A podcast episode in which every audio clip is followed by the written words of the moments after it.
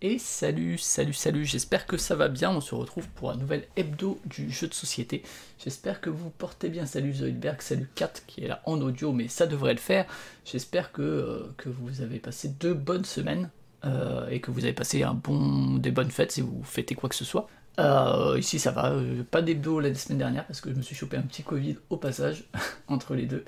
Euh, donc euh, voilà, que j'ai dû choper vraiment euh, à l'escalade, je pense, parce que je sors pas énormément ces derniers temps. et malgré les précautions habituelles, ben, et ben j'ai réussi à le choper. Je pense à l'escalade parce que j'ai commencé à avoir des symptômes un lundi et, et quand j'allais en ville, donc en prenant les transports, mais j'avais déjà ces symptômes-là, donc je pense que ça doit être le samedi précédent au sport. Donc, donc voilà, bon, rien de bien grave, pas de gros symptômes. Hein. Euh, c'est le deuxième confirmé entre guillemets euh, Covid pour moi euh, les deux fois c'était plutôt plutôt assez assez tranquille de mon côté vraiment plus un état grippal qu'autre chose pas de trucs trop violents et d'ailleurs en plus je pensais vraiment enfin j'y suis allé parce que j'étais j'avais un état grippal et puis je passais par une pharmacie je me suis dit allons-y et bingo. Mais, euh, mais au niveau des symptômes, je pensais vraiment pas. Hein. J'étais juste un peu fatigué. Mais quand même un peu trop fatigué pour, euh, streamer, malgré tout, le mercredi. Donc, euh, donc voilà, petite pause la semaine dernière. Et, donc on reprend cette semaine, donc ça va être l'hebdo de, de, des semaines, donc on, était, on est le 28, donc ça va être moins 14, on a du 14 décembre au 28 décembre. Avec donc euh, au programme, euh, il y a euh, notamment une grosse actu hein, qui a eu lieu la semaine dernière, qui est la fin de Trick Track, sur laquelle on va revenir un peu avec quelques papiers qui ont été sortis dessus, ou quelques vidéos quoi. Il y a aussi la Société des auteurs de jeux qui s'est rendue à l'Assemblée nationale. Il y a également au programme la ressortie de Haggis, qui est un jeu de pli slash escalade. On va aussi parler un petit peu du fait qu'il y ait Dorine que vous connaissez sûrement sous le pseudo barricadé, qui stream aussi de temps en temps, qui quitte Libellude. Euh, et on va aussi parler d'autres trucs. Bref, ça c'est du côté de l'actu. Ensuite, comme d'habitude, il y aura une, un côté sur les parties des deux semaines passées. Euh, avec quelques nouveautés, moins que la dernière fois, euh, mais j'ai surtout rejoué à des trucs, donc ça sera peut-être un peu plus rapide. Il y a quelques nouveautés, mais pas tant que ça. Euh, euh, et, ensuite, euh, après les parties de la semaine, on va parler un peu de jeux vidéo, notamment d'un jeu. enfin, on va en parler de deux, mais de un que j'ai beaucoup beaucoup aimé, qui est Citizen Sleeper, disons-le tout de suite. et après, il y aura la partie hors jeu qui sera un peu plus conséquente que les autres fois parce que j'ai pas mal fait de trucs en dehors du jeu de société ces dernières deux semaines. Donc, il y aura pas mal de petits trucs dont je parlerai, notamment parce que j'ai préparé un proxy jeu, donc je me suis documenté sur la question en regardant des films ou des séries ou quoi donc, euh, ou en bouquinant. Donc, euh, donc pas mal de choses là-dedans. il y aura à la fin, comme d'habitude, une petite partie euh, à laquelle cette fois vous devriez pouvoir participer. D'ailleurs, moi je ne participerai pas, ce sera sans moi parce que ça n'aura aucun intérêt pour moi parce que vous verrez, ce sera Dice Cup. pour l'information. J'en parlerai quand je parlerai des parties des deux semaines, mais ce sera surtout plus intéressant pour vous que pour moi. Donc si vous êtes encore là, on pourra faire une petite partie de Dice Cup tout à l'heure, mais je propose que on passe tout de suite aux actus jeux de société.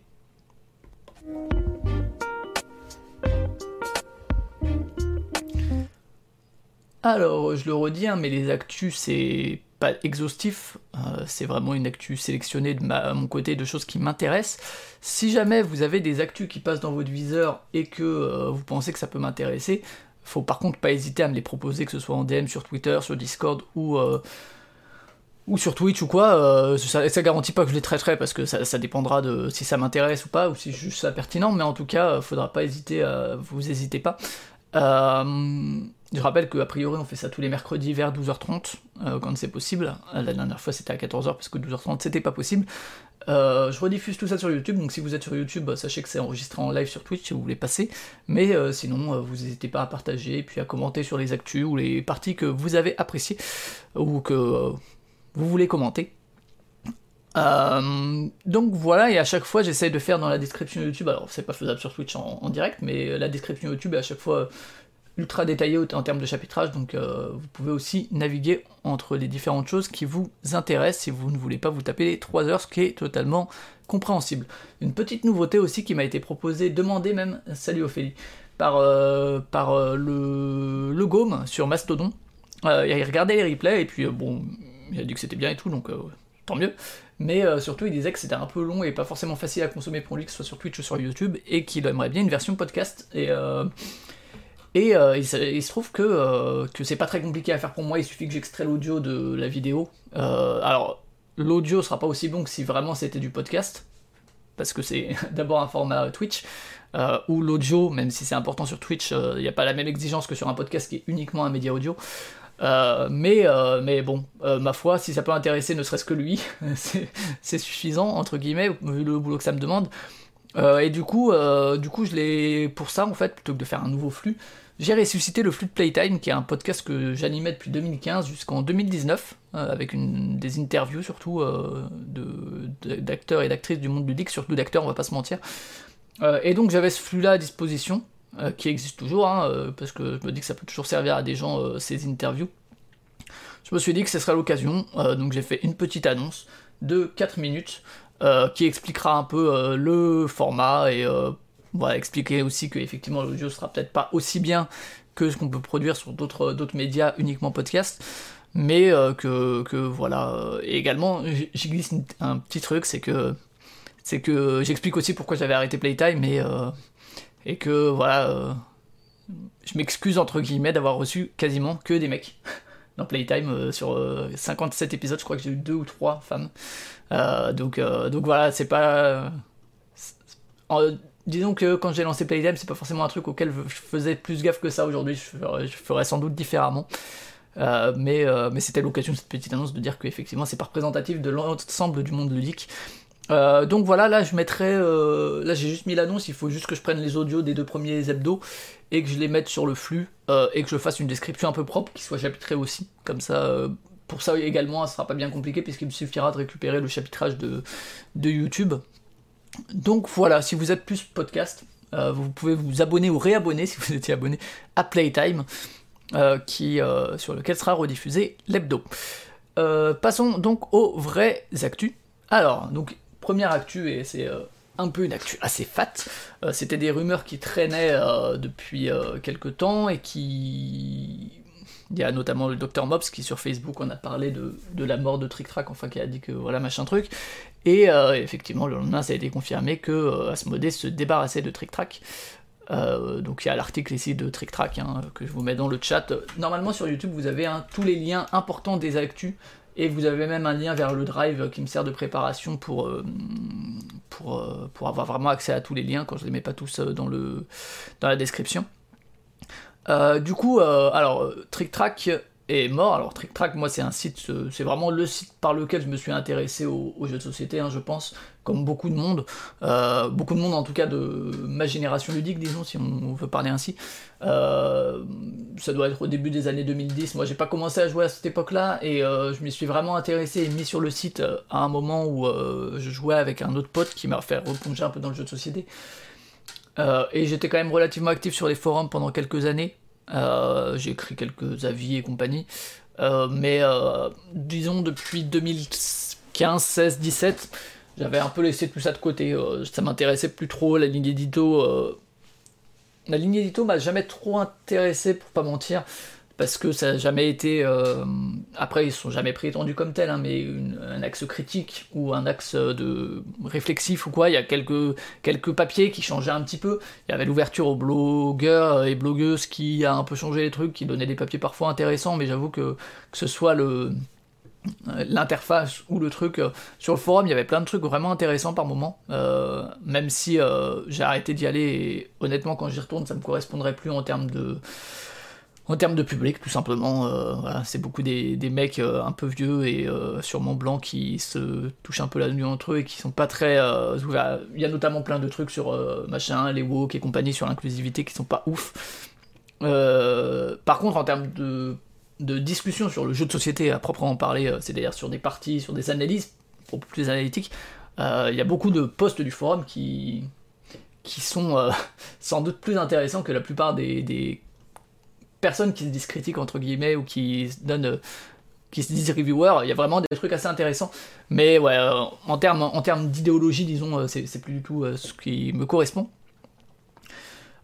et par contre, bon voilà, hein, quand je sais qu'il y a une, forme de nostalgie chez, certaines personnes parce que c'est ce qui a accompagner un peu euh, toute une vie de joueur ou de joueuse, surtout de joueurs j'imagine, euh, avec euh, évidemment la figure de Monsieur Fall qui était quand même une figure avec lequel moi j'ai du mal de toute façon depuis, depuis longtemps sur plein de points, mais qui est une figure forte en tout cas, clairement, qui est quelqu'un qui n'a pas la langue dans sa poche, qui, qui a des idées, qui les affirme. Alors bon, on est ou pas d'accord avec lui, hein, voilà, certains ont fait les Fred, ont fait l'outil ou quoi, et, par ailleurs je suis pas un, grand fan de Fade non plus. Mais en termes de. Disons que c'est une base de données, c'est effectivement euh, euh, des. Tout un format, une époque de l'internet aussi, hein, euh, qui était un peu vieillissante avant qu'il change de formule. une base de données, et puis également, quand même, d'un point de vue de la production vidéo, ils se sont rapidement mis à faire des trucs qui, s'ils sont pas précurseurs, ça je saurais pas le dire parce que je connaissais pas assez ce qui se faisait en termes de vidéo à l'époque, mais en tout cas, ils, ont quand même posé des bases en termes de format et de mise en scène d'une partie de jeu de société qui est assez fort, et avec notamment des, moyens techniques qui étaient assez importants et qui donnaient un truc assez propre. Euh, je pense à tout ce qui est les explications, les expli parties, les parties. Euh, aujourd'hui, Game Night de Board Game Geek, euh, ça a plus ou moins le format qu'il y avait sur la Trick Track TV. Euh, aujourd'hui en plateau sur le stream, que je regarde pas trop, mais voilà, euh, qui est quand même une émission, je sais pas si elle existe encore d'ailleurs, mais en tout cas, voilà, tout ce que font euh, les streamers, etc., en termes de, mise en scène, bah, c'était déjà là. Alors je sais pas si c'est une influence directe, mais je pense que ça a en tout cas pas mal essaimé dans, la mise en scène de comment représenter un jeu de société, une partie de jeu de société, ce qui est jamais. Enfin, après, après est-ce qu'il y a 26 milliards de façons, je ne sais pas. Mais un peu comme dans le foot, il y a une espèce de caméra qui, qui s'est imposée, ben dans les, parties de jeux de société aussi. Et euh, Trick Track faisait ça très bien. En tout cas, moi je sais que, que pour me faire une avis sur un jeu, euh, les critiques, je préfère les regarder quand je connais le jeu, euh, alors que pour me donner une idée de, si le jeu va me parler ou pas, je préfère euh, soit lire des règles, soit regarder des gens y jouer. Euh, et pas avoir un avis, parce que l'avis, je préfère me le faire moi-même et voir après ce que les gens en ont. Mais du coup, euh, ce truc d'expli party ou les game nights sur BGG par exemple, qui sont vraiment absolument pas des opinions critiques, jamais. C'est-à-dire, c'est très, vraiment juste présenter le jeu, c'est de la présentation. bah, c'était un, truc assez, euh, assez important et que moi j'utilisais beaucoup euh, avant d'arrêter. Mais euh, voilà, et donc après, le, il y a aussi toute une. ils n'ont pas aidé à pousser le média dans, dans une espèce de maturité critique. clairement pas, parce que clairement, y a, souvent c'était presque du public reportage ou quoi. encore une fois, ils sont jamais présentés comme critiques, Trick Track. Hein, enfin, ils n'ont jamais eu cette prétention-là. Donc finalement, c'était réglo avec leur ligne de conduite. Par contre, en termes de porter euh, certains discours sur le jeu comme objet culturel, sur la place de l'auteur ou de l'autrice, etc., là-dessus, ils ont été importants pour l'évolution du média euh, du point de vue des professionnels et du point de vue de sa reconnaissance euh, culturelle. donc, et ça, c'est quelque chose de très important aussi. Hein. Effectivement, on peut regretter qu'aujourd'hui, n'y pas des sites qui poussent dans la, réception critique de, l'œuvre jeu de société, mais par contre, euh, du côté de la production en tant qu'objet culturel, ça c'est un truc très track avec notamment euh, en recevant des auteurs, des autrices, en discutant avec les fameux papotages, etc. et euh, parce que c'était aussi quelque chose que défendait par exemple Mops, hein, beaucoup. Ben, ils ont quand même œuvré pour une évolution du jeu de société, du côté plus professionnel que critique, mais, mais quand même assez importante, je pense. Euh, euh, et, également, euh, ouais, donc c'est c'est tout un, toute une base de données quand même, qui est tout un accompagnement du monde du jeu de société qui est assez important et qui, qui, ouais, qui là il dit stop. Alors, je sais qu'il y a des gens qui ont commencé à récupérer un petit peu certains des contenus parce que c'est toujours un peu le problème quand il y a des trucs comme ça qui s'arrêtent. Il y avait le problème avec No Life par exemple, il y a la question avec Gamecult. Hein. Euh, et il euh, y, a plein de gens qui essayent de, qui récupèrent les vidéos, etc. Parce que c'est du patrimoine en fait. Euh, qu'on aime ou pas en fait le site ou sa ligne éditoriale, c'est du patrimoine qui appartient entre guillemets à l'histoire du jeu de société français. Et, et, même au-delà, hein, parce que c'était quand même un site qui a eu une version anglaise, une version allemande, etc.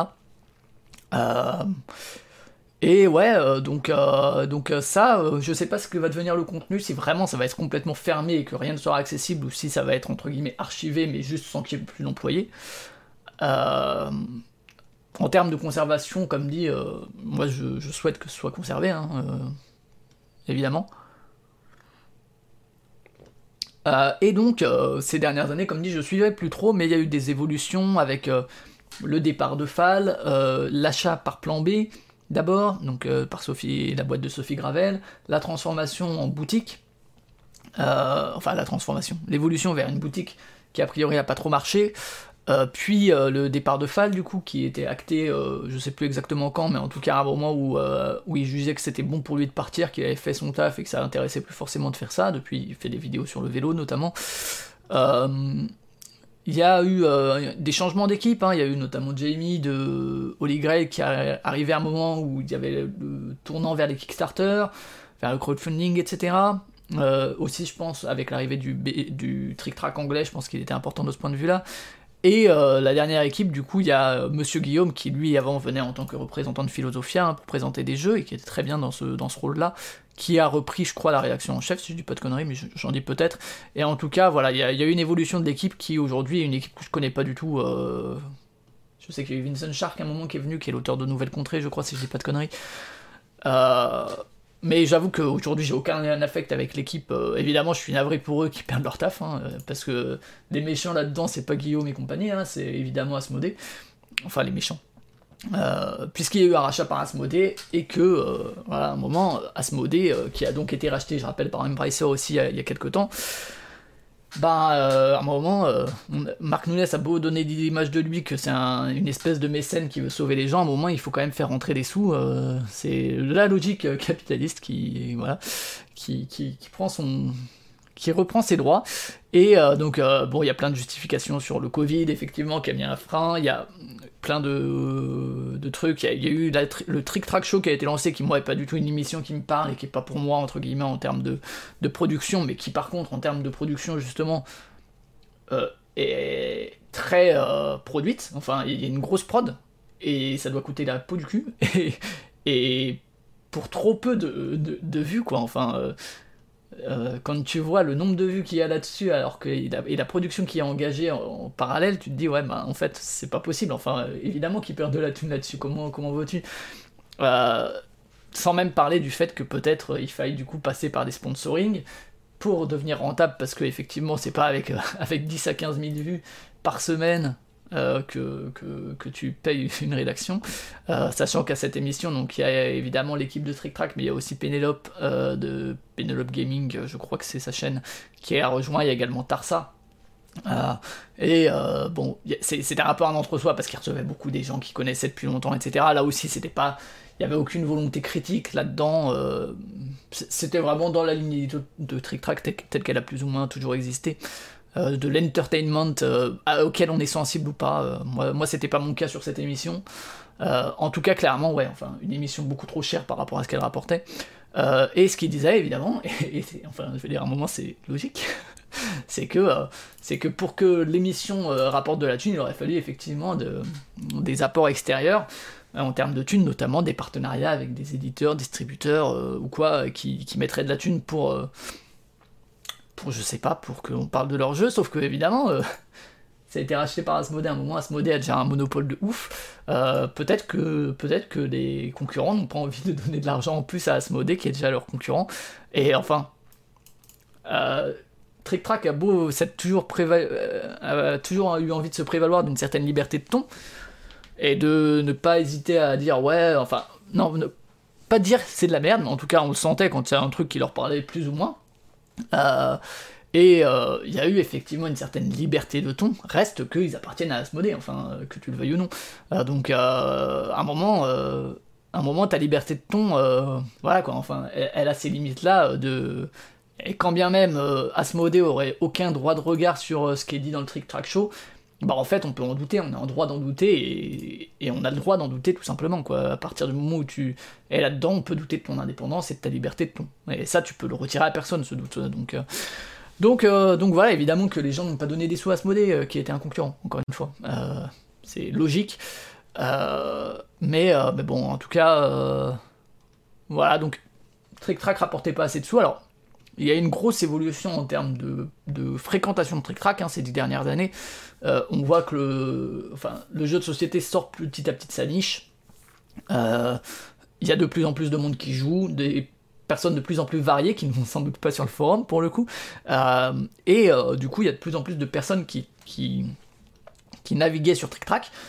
La boutique, a priori, n'a pas marché. Donc c'était aussi un autre moyen de, gagner de l'argent. Donc à un moment, même si tu augmentes ta fréquentation du site, ben, ça suffit peut-être pas à, à, payer toute une équipe et à, et à, valider une émission qui coûte je ne sais combien par semaine. donc, donc voilà. Euh, donc voilà, bon, Trick Track, voilà, c'est. C'est un peu le problème de la croissance démesurée, c'est que tant que tu fais un truc qui reste de la, du hobby, entre guillemets, comme euh, ce qu'il faisait au début dans Trick Track, c'est-à-dire dans son petit garage et tout, ça passe. Quand tu deviens une toute petite entreprise, pourquoi pas, mais à partir du moment où tu commences à rejoindre des trucs dont le but de croissance est complètement démesuré et dans la surcroissance, bah euh, forcément on sacrifie ce qui ne fait pas assez de croissance. Alors que ce soit Asmodee, Embracer ou je ne sais quoi, hein, peu importe. Euh, il n'y a pas de la place pour, euh, pour ce genre de truc qui ne rapporte pas assez. Il y a de la place pour des petits trucs qui rapportent plus que ce qui coûte, par exemple des petits éditeurs dont la production serait assez limitée, qui coûteraient pas très cher mais qui font quand même des bénéfices. Ça, il y a de la place éventuellement. Euh, par contre, pour un truc qui, qui, rapporte plus assez, eh ben, tant pis pour entre la mise en avant du jeu de société dans le monde francophone, tant pis pour la base de données. À un moment, il faut dire stop. et, évidemment, on peut, regretter que, que, que ça s'arrête. Impossible de dire il aurait fallu faire ci ou ça parce que voilà, euh, rester plus petit, euh, choisir une, autre orientation que. Enfin, il y a un comme dit, ils ont été relativement précurseurs au niveau des vidéos, mais par contre, sur tout ce qui est YouTube, sur tout ce qui est Twitch, ils sont arrivés vraiment à la bourre. Et euh, je dis pas que ça les aurait sauvés parce que c'est. Enfin, même sur Twitch, ça reste ridicule, les subs, etc. Enfin, ça reste ridicule, c'est c'est très difficile d'en vivre. Hein. Le stream ou, euh, quoi euh, en sont la preuve. Hein. Il y, a plein de gens qui partent, il faut tout le temps changer les trucs parce que, parce que ça rapporte sans doute pas assez.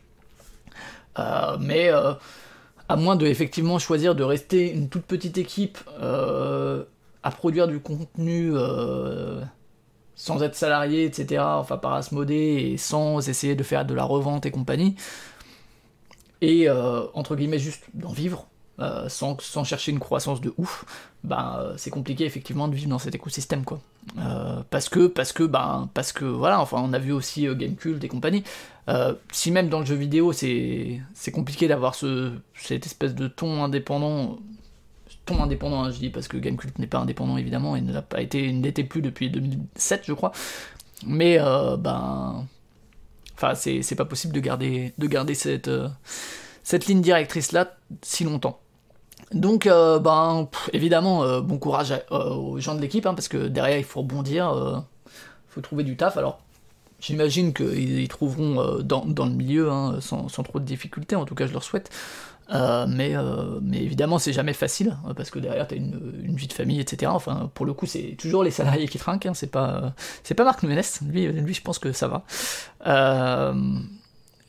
Et euh, effectivement, reste à savoir en termes d'héritage ce qui va rester euh, et ce qui va demeurer euh, du site, de sa base de données, de ses vidéos, de son contenu, etc. Il y a évidemment les gens qui fréquentaient les forums qui sont un peu, un peu tristous. il y a de toute façon pas mal de monde qui a grandi avec TrickTrack, qui a une forme de nostalgie et qui a une tristesse un peu de cette nostalgie quand bien même ces personnes-là consultaient plus le site aujourd'hui. Euh, et c'est normal, hein, et c'est pas grave. Euh, il y a aussi la question de qu'est-ce qu'on peut proposer d'autre, euh, finalement, qui est plus dans une dynamique un peu plus saine, et qui n'a pas à dépendre d'Asmodée pour survivre, et qui peut-être proposera un autre ton aussi, hein, qui est beaucoup moins complaisant, entre guillemets, c'est sans doute pas le terme, en tout cas plus dans du côté des pros, parce que comme dit, aucun, enfin, tous les articles, il n'y a jamais eu rien de... Aucun axe critique dans, dans Trick Track, peut-être que que c'est comme ça aussi que tu peux toucher les gens, je sais pas. Euh, mais euh, bon, en tout cas, ouais. Euh, voilà, c'est la fin, en tout cas, d'un truc important quand même hein, dans le monde du jeu de société français, et, et j'en suis navré pour les, personnes qui, qui le subissent, quoi. mais en espérant qu'ils trouvent autre chose derrière. Bon, voilà. Donc, il y a eu donc plusieurs papiers là-dessus, hein, je vais pas tous vous les faire. Mais il y a eu euh, un papier de Feiduti notamment, dont on sait qu'il n'était pas extrêmement euh, copain avec Monsieur Fall, voilà, qui revient un petit peu là-dessus, donc je vous laisserai le lire. Euh, il y a un poste de BGG, et le poste de BGG est intéressant parce que du coup, il n'y a pas tout ce qui est la nostalgie un peu euh, qui peut y avoir dans la plupart des réactions francophones, un peu oh là là, c'est dommage, oh là là, vous faisiez des trucs trop bien, oh là là, euh, vraiment méchant les éditeurs qui n'ont pas voulu vous donner de l'argent, oh là là, vraiment, euh, vous auriez dû survivre et Asmodée. Là, y a pas, vu que c'est un truc anglophone, il y a beaucoup de réactions qui sont beaucoup moins dans la nostalgie. Alors, il y a aussi moins de réactions évidemment, mais, euh, mais voilà, c'est un peu plus, un peu plus froid, disons, en termes de réaction. Et il y a également donc une vidéo de, de Fall euh, que euh, je vous partage ici, qui revient un peu sur tout ça, hein, qui fait plus de vues que n'importe quel trick track show évidemment, et, et elle revient notamment sur sur pas mal de trucs, c'est assez intéressant. Et bon, après, c'est le ton fan hein, qui est oh là là, les gens disent n'importe quoi et puis ils sont pas capables de dire entre les lignes. Et puis, euh, bon, moi, c'est un ton avec lequel j'ai parfois un peu du mal, euh, qui est un peu, un peu péremptoire et euh, j'ai la vérité. par contre, il y a, y a, des trucs intéressants. Alors, il fait des, des, des raccourcis qui sont aberrants en termes de rhétorique. notamment parce qu'il parle, il a des tableaux avec les chiffres et tout qui sont ça intéressants. Et il sert de ça comme argument pour dire euh, bah voilà, on nous a dit que le passage à telle version, euh, ça allait faire partir les gens. Et en fait, on voit qu'il y a plus de visiteurs ou, visiteuses. comme si, enfin, et, c'est un raccourci rhétorique que je trouve, mais d'une malhonnêteté incroyable parce que en fait, si il y a peut-être quand même des gens qui sont partis avec ça, et si les gens viennent, c'est pas parce que t'es passé d'une version à une autre. Enfin, peut-être que c'est ça, mais c'est un raccourci ahurissant de, dire que euh, bah en fait les gens sont pas partis, on, nous a menti. C'est pas le passage de la V4 à la V5 qui a fait partir les gens puisqu'il y a plus de monde. Mais non, en fait c'est un raccourci rhétorique qui est, qui est faux puisqu'en fait l'évolution du secteur fait que de toute façon il y a plus de visiteurs sur ton site puisque tu parles de jeux de société, que tu es un site français et que le nombre de personnes qui jouent augmente, donc forcément il y a plus de... Et le passage d'une V4 à V5 ou à V6, est assez, euh, assez décorrélé de tout ça en fait. Et euh, du coup, il mélange un peu corrélation et causalité. Effectivement, il y a une corrélation entre l'ouverture de différentes versions et le nombre de visiteurs, mais c'est pas forcément une causalité. peut-être que, peut-être que sans, sans, sans, ces versions, il y aurait eu encore plus de monde. Enfin, bref, ça c'est des raccourcis rhétoriques qu'il qui, qui a l'habitude de faire. Euh, Fan, c'est un professionnel là-dedans, dans les raccourcis rhétoriques et pour euh, servir son propos. reste qu'en tout cas, il y, a des chiffres qui sont intéressants, il y a, il y a certains éléments d'analyse qui sont intéressants. Voilà, on en prend euh, ce qu'il y a à prendre. Euh, donc voilà, bon, euh, je sais pas vous quelle était votre relation à Trick Track sur le chat ou dans les commentaires. N'hésitez pas à en parler de manière assez libre, hein, de toute façon. Hein. Il était par contre assez désagréable de, voir que les quelques personnes qui disaient, ben, en même temps, Trick Track, c'est depuis des années, c'était tout pourri. ce que je peux comprendre, tu vois. Enfin, après, il y a une façon de le dire. se fasse tomber dessus tout de suite c'était de manière un peu violente, c'est un peu, un peu dommage. Toujours, il y, a, des espèces de chiens de garde qui, vont toujours défendre ce que va dire Fall ou ce que, ce que va dire Trick Track. Euh, c'est un peu, un peu dommage de, de. Surtout pour des gens qui, pensent que. Enfin, qui défendent le fait que Trick Track ait une liberté de ton et de parole, euh, de tomber sur les gens qui pourraient aussi en avoir. Euh, on va s'arrêter là-dessus sur Trick Track, donc voilà, bon courage aux personnes qui en faisaient partie. On va partir sur un autre départ, c'est euh, Dorine, donc de, du, Twitch barricadé, que je vous invite à voir, euh, surtout qu'il devrait être actif dans les semaines à venir, qui a annoncé était Libellude, euh, qui travaillait donc chez Libellude, et qui quitte là la fin décembre. alors, ce, ce qu'elle dit, c'est que effectivement ça rejoint un petit peu hein, ce, que, ce que je disais sur TikTok, c'est aussi pour ça que je l'ai pris en, euh, en exemple, euh, c'est qu'elle dit euh, qu'un grand groupe comme Asmodée ne, lui permettait pas d'être en phase avec ses valeurs et de s'épanouir, donc à un moment, ben, bon après, ah, enfin, je sais plus quand est-ce qu'elle a commencé, mais Asmodée était déjà un grand géant, alors peut-être que que c'est difficile de se rendre compte à quel point est-ce que ça peut peser tant qu'on n'est pas dedans. mais il reste que c'est un mouvement assez, entre guillemets, courageux, c'est-à-dire de, que de dire que qu'on quitte un Libellut, qui est quand même euh, un éditeur plutôt reconnu, etc., et puis un poste plutôt, plutôt, plutôt cool, euh, parce que effectivement on veut plus faire partie d'Asmodée qui est, euh, qui est cet ogre-là, monopolistique, qui a tellement de tentacules que peut-être que bah, on veut pas en faire partie en fait, tout simplement, comme on pourrait vouloir quitter Amazon, par exemple, ou, ou ce genre de truc. donc voilà, bon, c'est Et récemment, elle parle aussi effectivement du fait qu'elle va continuer à chercher dans le monde ludique. et elle parlait d'un meilleur salaire aussi. enfin, pas directement lié à 10 minutes, mais elle disait qu'elle aimerait bien. Euh, je sais plus ce qu'elle a dit là dernièrement. Euh, elle a dit en gros, euh, si vous avez un poste où il faut pas faire grand chose et qui est bien payé, je veux bien parce que j'étais habitué à faire des trucs qu'on m'en demande beaucoup et où j'étais pas assez payé. Donc c'est peut-être aussi ça. Il faut toujours faire la différence effectivement entre ce qui est dit publiquement et puis les, raisons réelles d'un départ. reste qu'en tout cas, dire comme raison publique que c'est un grand groupe comme Asmodée qui, est cause en partie au moins du départ, c'est quelque chose d'assez courageux que moi je, trouve plutôt positif. Euh, et donc, comme dit, elle, fait aussi une veille ludique euh, et elle la reprendra mi-janvier. Donc, euh, je vous ai mis le, lien Twitch soit dans la description, soit bah, sur le chat. Donc, vous pouvez aller suivre sa chaîne sans souci. Bon courage à elle, du coup, parce que là aussi, un hein, reconversion professionnelle, forcément. Au filet par rapport à Trick Track, un peu comme toi, c'était vraiment le site de base quand je suis arrivé dans le monde ludique plutôt sur le forum et les avis que les articles en soi. Ouais, je suis assez d'accord pour le forum en termes. Si je m'intéressais à un jeu, en tout cas, j'allais plutôt sur les forums. Et je m'en suis un peu éloigné. Je regardais un peu le Trick Track Show de manière assez irrégulière. Ouais, moi, j'avoue que tout comme un monde de jeu, par exemple, c'est vraiment pas le, genre de format qui me parle. Euh, on passe à la news suivante qui est l'annonce des Diamants d'Or. Donc les Diamants d'Or, c'est ce. Je sais plus quand est-ce que ça a été créé.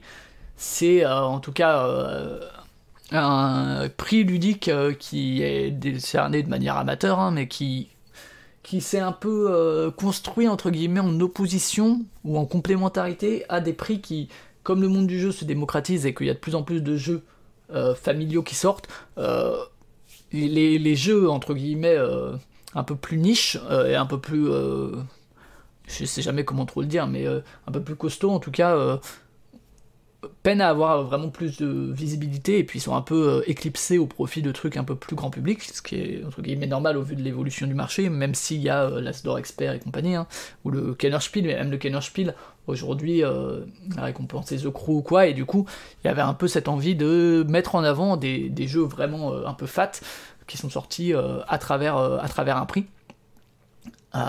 et donc cette année, les jeux qui ont été retenus, euh, c'est Carnegie que moi je vous conseille, qui est vraiment très bien, euh, au-delà du thème et de l'espèce de justification un peu foireuse qu'il y a autour du thème. Mais euh, je trouve qu'en termes ludiques, moi c'est un des jeux que j'ai préféré cette année. je trouve ça vraiment très très interactif, très tendu, beaucoup de tension, pas d'ennui, un temps de jeu quand même relativement contenu, vraiment super. Et après j'ai joué à aucun des autres. Il y a Tiletum qu'il faudrait que j'essaye à l'occasion que j'ai, mais dont je doute que ce soit vraiment une tuerie pour moi. Marrakech, c'est un Feld euh, qui est sorti là dans sa collection des villes, que, où j'ai entendu plus, des trucs plutôt cool dessus, euh, même s'il y avait certains éléments aussi plutôt mitigés. Revive, euh, celui-là, il a été pas mal classé, je crois, dans les Dice Tower top, où je sais que j'en ai entendu pas mal de bons avis aussi. Même si j'avoue que de ce que j'ai vu de loin, ça m'a pas l'air passionnant. Et les autres, euh, Weather Machine, c'est un Lacerda, donc ultra fat. Woodcraft, j'avoue que ça m'intéresse pas plus que ça. Et Impression et Sabika, Sabika, j'en ai entendu parler, j'ai vu le nom passer. Euh, et euh, et Impression, rien du tout. Salut Terrier, j'espère que tu vas bien. je peux trouver ça si tu veux, les diamants d'or des années précédentes. Alors, comme dit, c'est vraiment des jeux un peu plus niche. Hein, C'est-à-dire que c'est vraiment des jeux assez, assez, assez costauds euh, et euh, qui sont vraiment pas ceux qui sont mis en avant euh, généralement. Je peux regarder les diamants d'or précédents. voilà, en 2022 c'était Ark Nova, Coffee Traders et Imperial Steam. Il y avait aussi qui était nommé, et pour le coup, voilà, Bitoku est sorti cette année en français, mais ils n'hésitent pas à prendre des jeux sortis en anglais. Ark Nova n'était pas encore sorti par exemple en 2022. Il y avait aussi Golem, Messina 1347, First Builders Origins, je crois, euh, Tabanoussi. Donc euh, voilà, c'est. C'est pas les jeux dont on voit le plus facilement passer. Là, il y avait Beyond the Sun qui est un super jeu. Praga Kabutrigny, Bonfire, Alma Mater, euh, Vicomte du Royaume de l'Ouest. Donc Merv, voilà, pas forcément les jeux qui sont plus en, le plus mis en avant ici ou là. Mais ouais, donc c'est depuis 2015-2016 que ça existe. Euh, si on remonte un petit peu, donc 2021, ok. Si on remonte un petit peu, peut-être qu'il y aura des noms qui te parleront plus. J'avoue que moi, moi c'est vraiment des jeux auxquels j'ai plus trop plus trop l'habitude de jouer non plus. Hein, à part Carnegie cette année où vraiment j'ai trouvé ça génial. Mais sinon, sinon c'est des types de jeux que j'ai plus trop l'occasion de sortir malheureusement. Si on regarde la première sélection de 2015-2016 par exemple, euh, alors je suis toujours curieux en fait de, leur truc, même si comme dit c'est pas forcément euh, ce qui me parle le plus, mais je suis quand même curieux à chaque fois de savoir ce qui est, nommé, euh, ce qui est récompensé. Sachant que c'est une, une sélection relativement restreinte de jeux quand même, c'est pas non plus... il n'y a pas non plus tant que ça. Alors, est-ce que on arrive à aller sur cette page ou pas? Je ne sais pas. Je n'ai pas l'impression.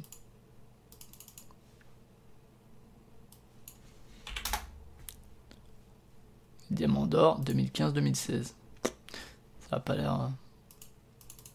Ça a pas l'air très responsif tout ça. Euh, bref, donc euh, voilà, bon moi j'ai beaucoup aimé Carnegie hein, de cette année. Euh. Tombs comme dit, euh, j'aimerais bien l'essayer, même si je pense que ça restera un peu. Ça reste aujourd'hui. La, plupart des très gros jeux comme ça, malheureusement, ils sont un peu. c'est un peu des espèces de trucs boursouflés où, où, on en met des couches et des surcouches et tout, sans que ça apporte vraiment grand chose. Carnegie a vraiment cette espèce de truc pour rentrer un peu en, relation l'un avec l'autre et qui, fonctionne. Mais... voilà, oui, donc c'était mon Bassa, euh, euh l'extension pour euh, Viticulture Tuscany, The Gallery, Tricarion, Nippon, Food Chain Magnate, Marco Polo et Grand Hotel, qui est un peu plus light que, les autres, mais, voilà. Euh, du coup, ça c'est le diamant d'or, on verra bien quels sont les résultats. On passe à l'actu suivante qui est un truc cool, parce que de mon côté, euh, j'ai euh, longtemps enfin discuté. J'ai longtemps défendu le fait que j'aimerais bien voir chez, par exemple, Sœur d'édition, qui est un éditeur qui fait plein de bouquins sur la pop culture, un bouquin sur le jeu de société. Et qu'est-ce qui sort chez 404 éditions? Une histoire du jeu de société, alors 40 jeux qui ont tout changé. Bon, alors c'est vraiment axé autour de 40 jeux, donc c'est un axe qui est pas celui que moi j'aurais choisi pour, pour, pour, parler de l'histoire du jeu de société, mais qui est un axe qui en vaut bien un autre. Euh, c'est un bouquin à 30 balles et, euh, et c'est écrit par euh, deux femmes, ce qui est déjà cool. Sœur d'édition pourrait effectivement en prendre de la graine pour le coup, parce que la plupart des livres de Sœur d'édition sont écrits par des mecs, même s'il y, a quelques femmes qui ont écrit cette année. c'est deux femmes qui, donc Hélène Delforge et Géraldine Volders, qui travaillent chez Repo, chez Repo Prod, ou qui y ont travaillé. J'ai un peu regardé rapidement, mais j'avoue que j'ai vu en tout cas que les deux travaillent chez Repo, donc on peut supposer qu'elles connaissent quand même ce dont elles parlent. Euh, puisqu'elle travaille euh, là-dedans. Euh, après, voilà, comment est la maquette, etc. Je l'ai pas lu du tout, mais je trouve ça cool juste qu'il y a un bouquin, un vrai bouquin qui sorte, qui est sorti donc en octobre, qui est une histoire de jeu de société de la même manière qu'on puisse avoir une histoire de jeu vidéo ou ce genre de truc. Donc voilà, en termes de maquette, ça ressemble à ça. avec. bon, j'imagine, j'espère qu'il n'y a pas que des repos prod, non, je, plaisante, ou que des Asmodées. Ça, c'est peut-être plus possible. Donc voilà, bon, là il y a Seven Wonders, Jungle Speed et les Loups-Garous. Effectivement, c'est trois jeux importants pour euh, le, monde du jeu de société, évidemment. Euh, mais, mais voilà, bon, pas grand chose d'autre à dire que ça, hein, euh, si ce n'est que, que c'est cool que ça existe et que j'espère qu'il y en aura d'autres. Des, des, bouquins comme ça, un peu. qui parlent un peu de l'histoire du jeu de société ou du jeu de société contemporain pour le coup. Hein. On voit, c'est 40 jeux de société contemporains. Ils vont pas parler du Monopoly a priori. Euh, mais, euh, et puis voilà, sur l'image on voit Wingspan, on voit Dixit, évidemment, les aventuriers du rail. Euh, Cube, c'est ça, hein, si je dis pas de bêtises, et puis Magic. Donc voilà. Salut Monsieur Sac, comment vas-tu? J'espère que tu te portes bien depuis le temps. donc voilà pour ce qui est de, de une histoire du jeu de société.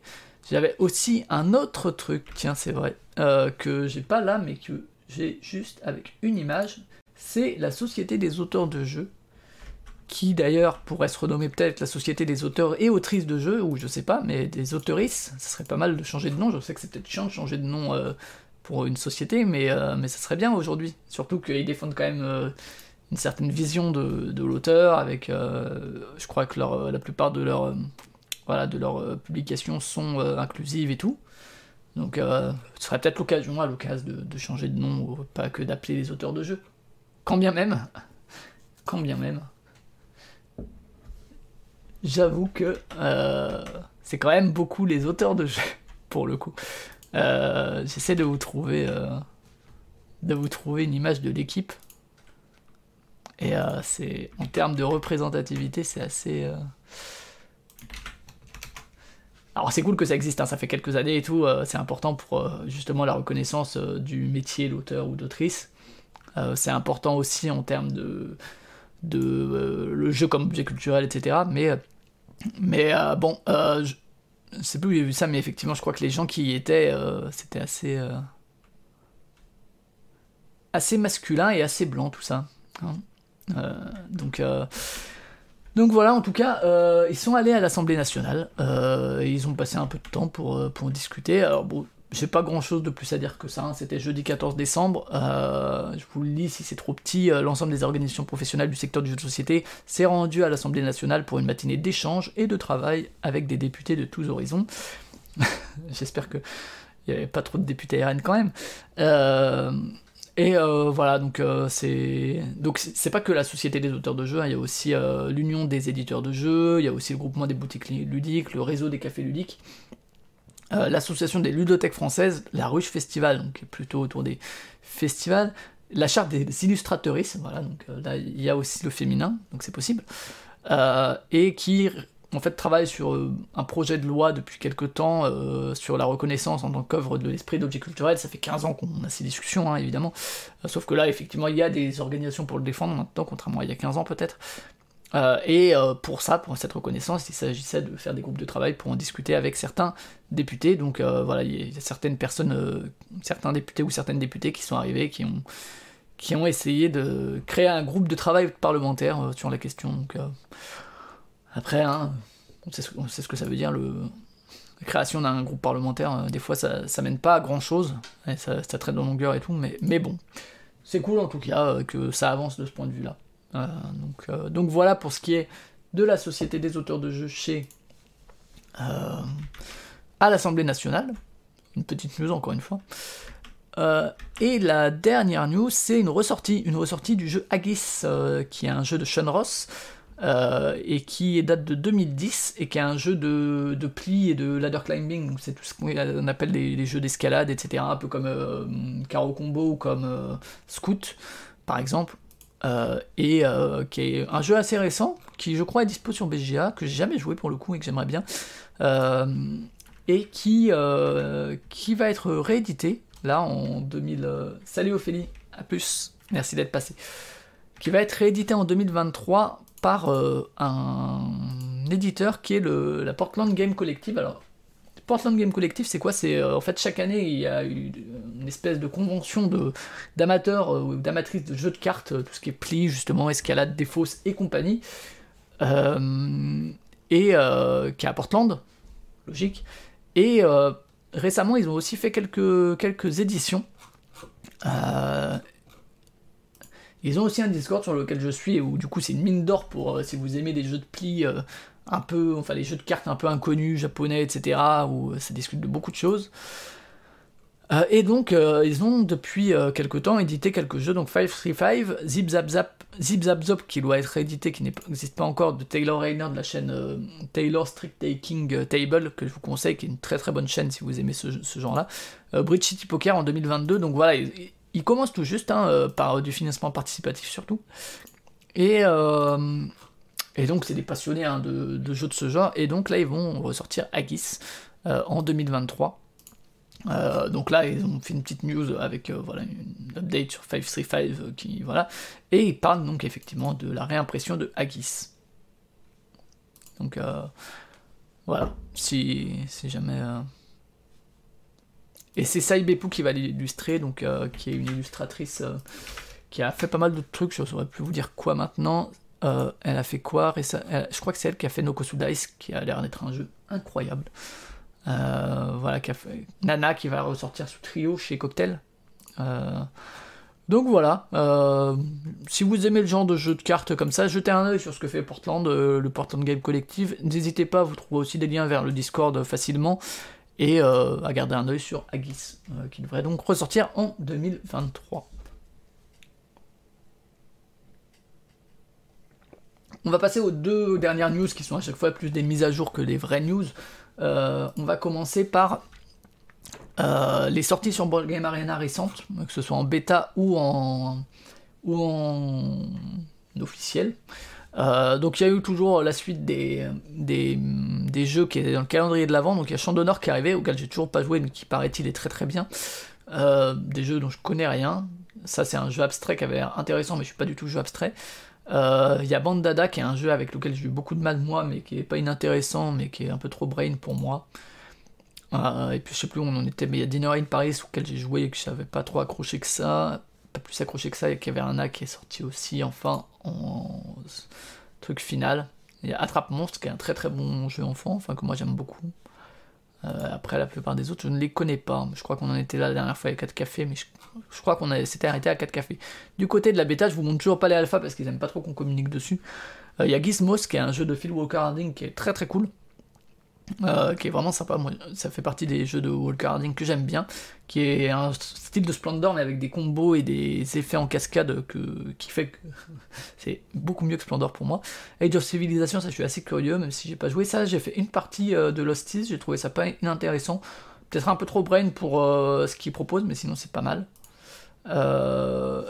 Dice Hospital Emergency Roll, bon on en reparlera parce que j'en ai fait une partie, mais c'est un roll and write qui est assez contraignant, avec pas mal de contraintes et tout, euh, qui est pas le plus accessible des Roll and Write, mais qui est meilleur que Dice Hospital de base. Enfin, il n'a pas grand chose à voir, c'est pas les mêmes auteurs.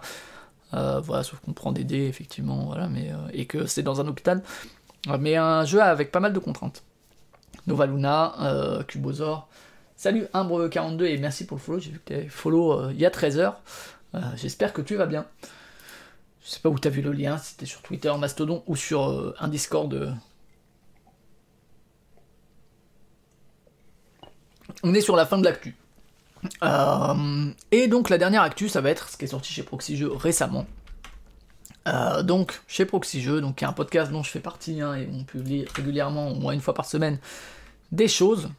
Il y a tout d'abord le pour et le contre qui est sorti il y a quelques temps, voilà, sur Dice Throne, où c'est euh, Cyrus qui défend euh, Dice Throne, tandis que Zephyriel a moins accroché, toujours Paul Gara qui arbitre un peu tout ça. moi, j'avoue que j'ai joué contre Cyrus, j'ai fait deux parties, une avec le barbare que j'ai trouvé plus quelconque, et puis après avec le voleur que j'ai trouvé beaucoup mieux. Donc même si effectivement le système est pas révolutionnaire pour un sou, j'avoue que la personnalisation du style de jeu selon les personnages était plutôt cool. Euh, donc euh, je suis curieux d'en essayer plus. Euh, ensuite, on a un nanar ludique. Nanar ludique, c'est un épisode qui sort que quand il y a 5 vendredis dans le mois, ce qui était le cas au mois de décembre. et c'est Pionfesseur qui propose en général à Volgara et, Cyrus un jeu qu'il considère comme un nanar. avec rien de péjoratif là-dedans, et c'est cool qu'il existe des nanars aussi dans le jeu de société. En l'occurrence, c'est Inquisition. et là, c'est pour le coup Cargo qui, remplace Paul Gara, ils ont pu faire ça en physique. Euh, donc, euh, donc voilà, il parle un peu de ce jeu-là, qui est un jeu sur la torture et tout. Euh, qui... Donc voilà, vous pouvez écouter ça. c'est toujours rigolo à écouter des nanars ludiques, de voir que des, telles productions peuvent exister. Il y a ensuite un nouvel épisode d'XP, qui est l'émission un peu jeu de rôle de proxy jeu, où il y a Paul Gara, Dédé et Zéphiriel, et là c'est une émission entre guillemets où il parle d'un sujet donné, et c'est le sujet c'est jouer avec des inconnus, euh, quelque chose dans lequel s'est lancé Paul Gara, qu'ont pratiqué les deux autres aussi. Et euh, justement, qu'est-ce que ça peut avoir comme, euh, comme truc cool, qu'est-ce que ça peut avoir comme aussi élément bloquant, notamment en termes d'interaction, en termes de risque. notamment aussi Paul Gara qui parle en tant que femme, ce que ça peut impliquer. donc voilà, assez intéressant pour le coup. J'avoue que les actuels plays, je les écoute. Euh, là, cette émission-là était intéressante, donc c'était cool. Ils essayent, parfois de faire un, après un actuel play en lien avec le sujet de l'émission. Et bon, là, je crois pas que ce sera le cas, mais, euh, en tout cas, voilà, je vous encourage à écouter ça. Ça dure 1h, 1h18, donc c'est quand même relativement court pour du proxy jeu. Le dernier de la semaine, c'est un qui est sorti aujourd'hui. C'est un, un, joueur né qui est euh, le flux de proxy jeu qui est dédié au jeu enfant. Euh, et en l'occurrence, là, c'est Paul Gara qui reprend le micro, ça faisait un certain temps, pour parler de Flashback Zombie Kids, euh, que sa fille a beaucoup aimé. Euh, donc voilà, vous pouvez écouter tout ça, là pour le coup c'est 5 minutes à chaque fois, et on a remis cette année les, joueurs nés dans les chroniques, les chroniques qui vont arriver ce, ce vendredi normalement. Vous le verrez avec tous les trucs hors jeu que j'ai pu consommer. On va pouvoir passer à la partie suivante. On a fini avec l'actu, on va passer aux parties de la semaine.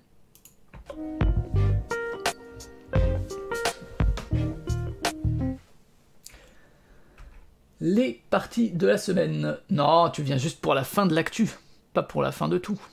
Euh, les parties de la semaine, alors, il y en a pas mal sur lesquelles on va passer assez rapidement, donc il y a toujours encore, hein, que j'ai continué euh, encore et encore, euh, qui est donc le jeu de In-Game Marcus Brand, mais, mais, ces deux dernières semaines, j'ai réussi à taper le high score, 40 points de, du leaderboard, enfin j'ai fait 43, et c'était le truc que j'attendais pour pouvoir faire une nouvelle feuille qui est la feuille rose. Euh, en fait, euh, dans l'application encore, donc j'y joue toujours en solo hein, sur Android, euh, dans l'application, il y a la feuille de base qu'il y a dans le jeu, mais il y a aussi des feuilles alternatives, et j'attendais donc de pouvoir battre le, leaderboard pour pouvoir passer à la feuille suivante.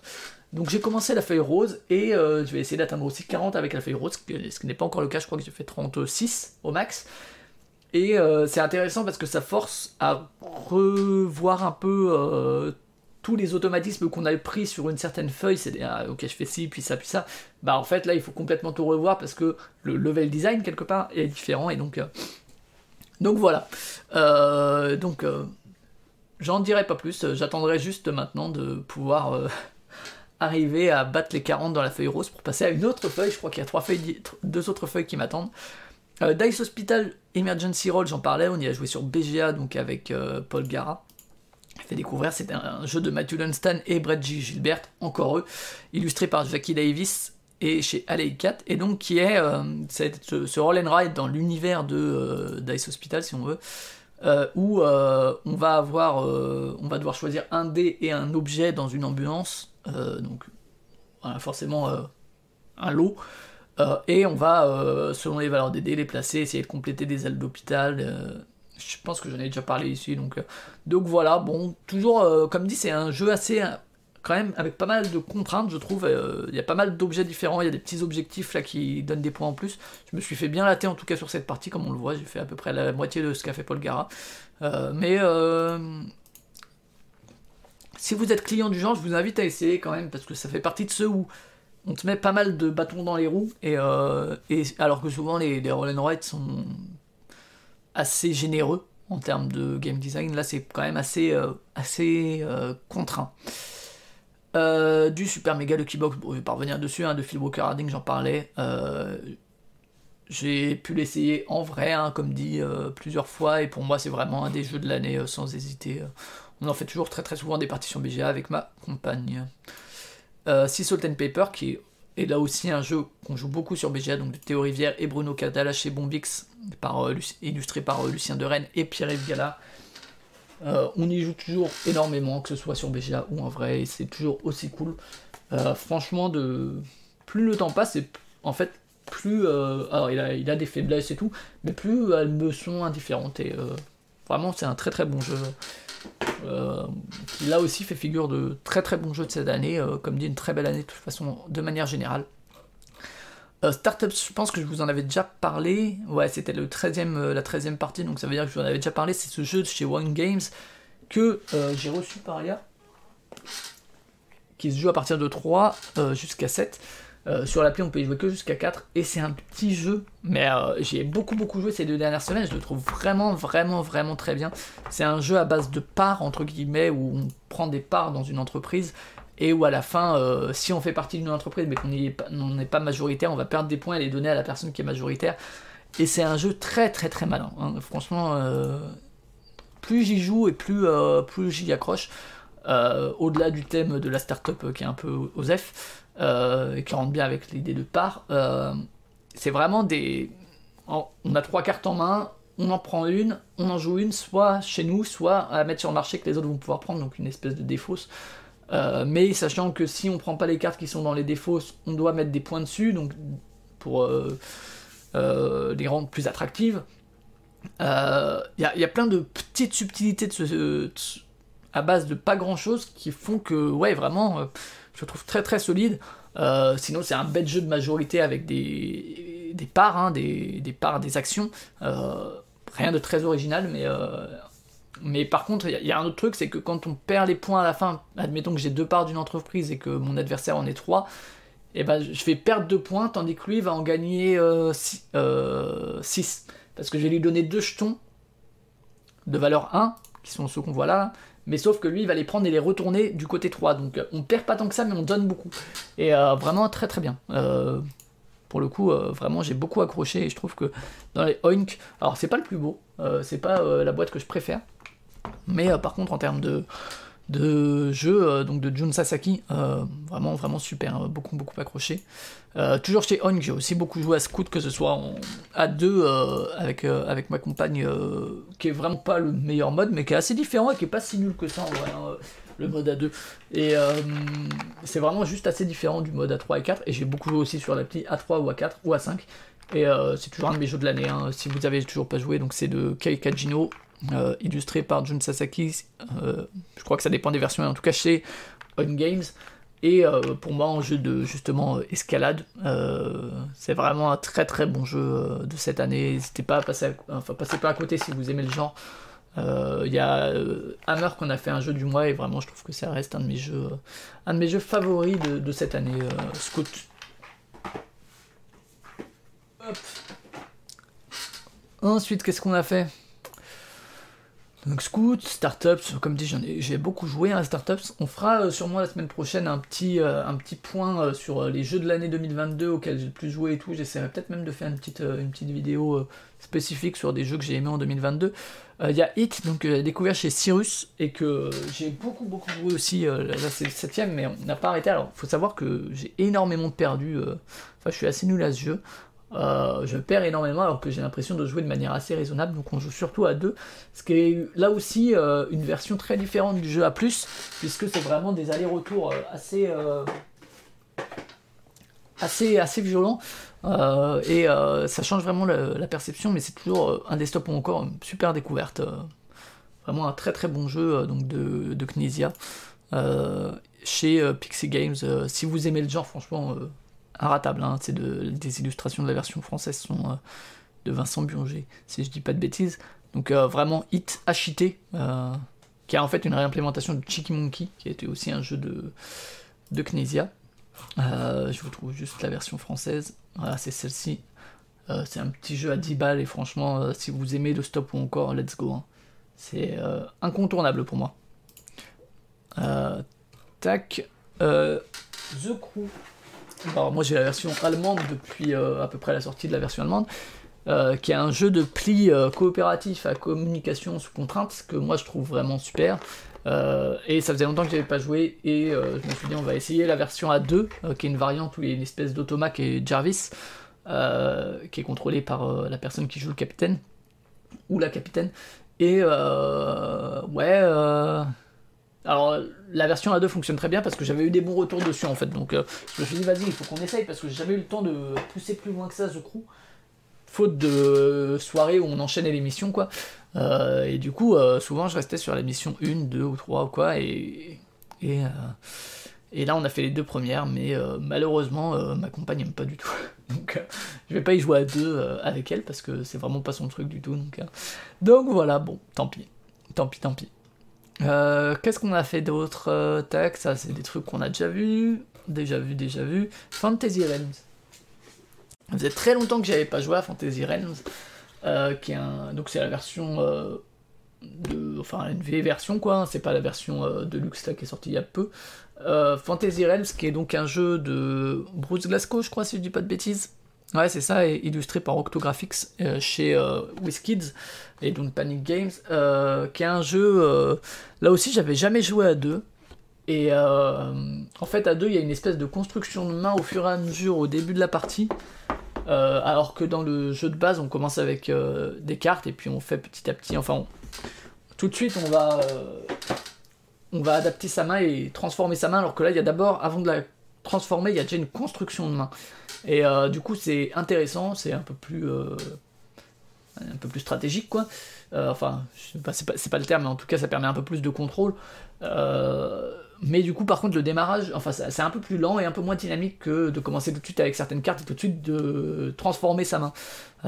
Donc, j'aimerais bien essayer en ayant tout de suite les 7 cartes pour voir effectivement retirer un peu de contrôle si c'est au bénéfice du rythme. À voir en fait ce que ça retire et ce que ça apporte dans quel équilibre. Mais sinon, toujours un super jeu avec bien sûr la paix qui permet de compter les points. toujours aussi évident, toujours aussi efficace. Bon, ça faisait longtemps que j'avais pas joué, donc pas un score de fou, mais, mais, mais très très bon jeu. Euh, donc ensuite du hit, et là vous voyez, échec, échec, échec, échec. J'ai beaucoup beaucoup de défaites sur hit. Euh, ce Clover, euh, une partie où on n'a pas fait un score de fou, mais qui est. Bon, j'en ai déjà parlé ici, hein, donc je vais pas m'attarder dessus, mais qui est un des jeux dans la veine d'un Names avec association de mots entre eux, qui est un de ceux que j'aime beaucoup et que j'aime beaucoup ressortir et qui marche très bien à deux, même si c'est pas écrit sur la boîte, n'hésitez pas à essayer à deux.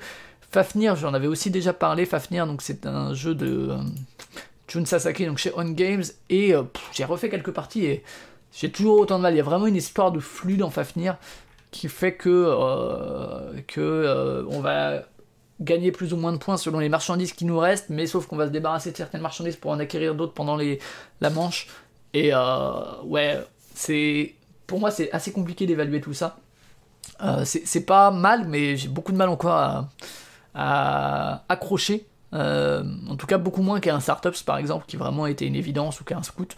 Euh, celui-là, euh, je sais pas, j'ai quand même envie d'y revenir, mais j'ai l'impression que c'est pas non plus celui que je préfère. I Love Sky. Alors ensuite, on va partir sur des petites découvertes Android que, de jeux que j'ai découverts enfin. sur, sur Android quand j'avais mon Covid et que je dormais seul du coup je faisais ça le soir avant de dormir.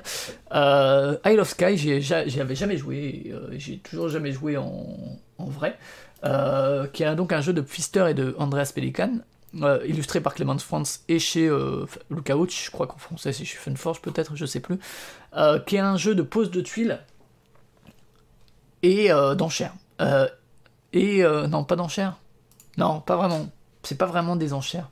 C'est plutôt euh, de évaluation de prix de certaines de ces tuiles. C'est même pas du tout des enchères. Si est-ce qu'il est considéré comme enchère, je sais plus. Ouais, mais c'est pas vraiment des enchères, je trouve. Euh, c'est plus qu'on va déterminer des prix pour euh, nos, pour certaines, pour des tuiles. Donc voilà, et en supprimer une et tout. Donc pas mal d'interactions. Je pense que cette partie-là, qui est la plus intéressante du jeu, je pense, est beaucoup plus intéressante en vrai que contre des IA euh, sur appli, hein, clairement. Même en termes de lisibilité et tout, c'est beaucoup plus, euh, beaucoup plus intéressant, puisque en fait sur chacune des tweets derrière son paravent, on va déterminer un prix euh, de vente et d'achat qu'on devra nous-mêmes payer. Enfin, il y a vraiment tout un truc intéressant là-dessus. Il y a aussi un truc qui est intéressant dans Isle of Sky, c'est ça là, le fait que, un peu comme dans Cartographers, euh, je pense que Cartographers a un peu piqué l'idée à Isle of Sky. Euh, selon les manches, on va scorer différents types d'objectifs et du coup, il y a vraiment cette gestion des différents termes pour marquer des points, euh, essayer d'optimiser son plateau pour essayer de marquer des points plus ou moins partout, mais surtout se dire ah bah là, je vais essayer d'en marquer beaucoup et tout. Donc il y a vraiment une gestion des différents termes qui est intéressante, comme dans Cartographers pour le coup, et qui est aussi facilitée par la diversité des objectifs et tout. Euh, par contre, après, la manière de scorer et puis l'aspect pose de tuiles, je le trouve vraiment pas euh, passionnant, passionnant. Euh, pour le coup, en plus, que ce soit un vrai ou pas, on s'en fout un peu. disons que j'aime bien l'aspect mise en vente de nos tuiles, détermination, détermination, oui, je crois. La manière dont on détermine le prix et dont on évalue entre guillemets ces tuiles, ce qu'on va essayer de garder pour acheter des tuiles, donc comment on évalue aussi des tuiles des autres, ça c'est cool. Par contre, l'aspect pose de tuiles et création du paysage est beaucoup plus anecdotique, je trouve. Euh, mais à essayer quand même en vrai parce que, euh, comme dit, euh, la partie que je préfère du jeu, du coup, doit être beaucoup mieux en vrai que en appli. voilà, on passe là-dessus, on a déjà vu. Ah là là, on était à nouveau sur échec, échec, échec. Ouais, j'ai perds à chaque fois, vous avez vu. Hein. Tac. J'ai refait une partie de Carcassonne Ombre et Brouillard aussi, des ombres sur Carcassonne, comme je l'appelle, qui est donc ce jeu de Klaus Pierrocken, vrai 2, et illustré par Marcel Gruber, euh, qui est ce Carcassonne Coop.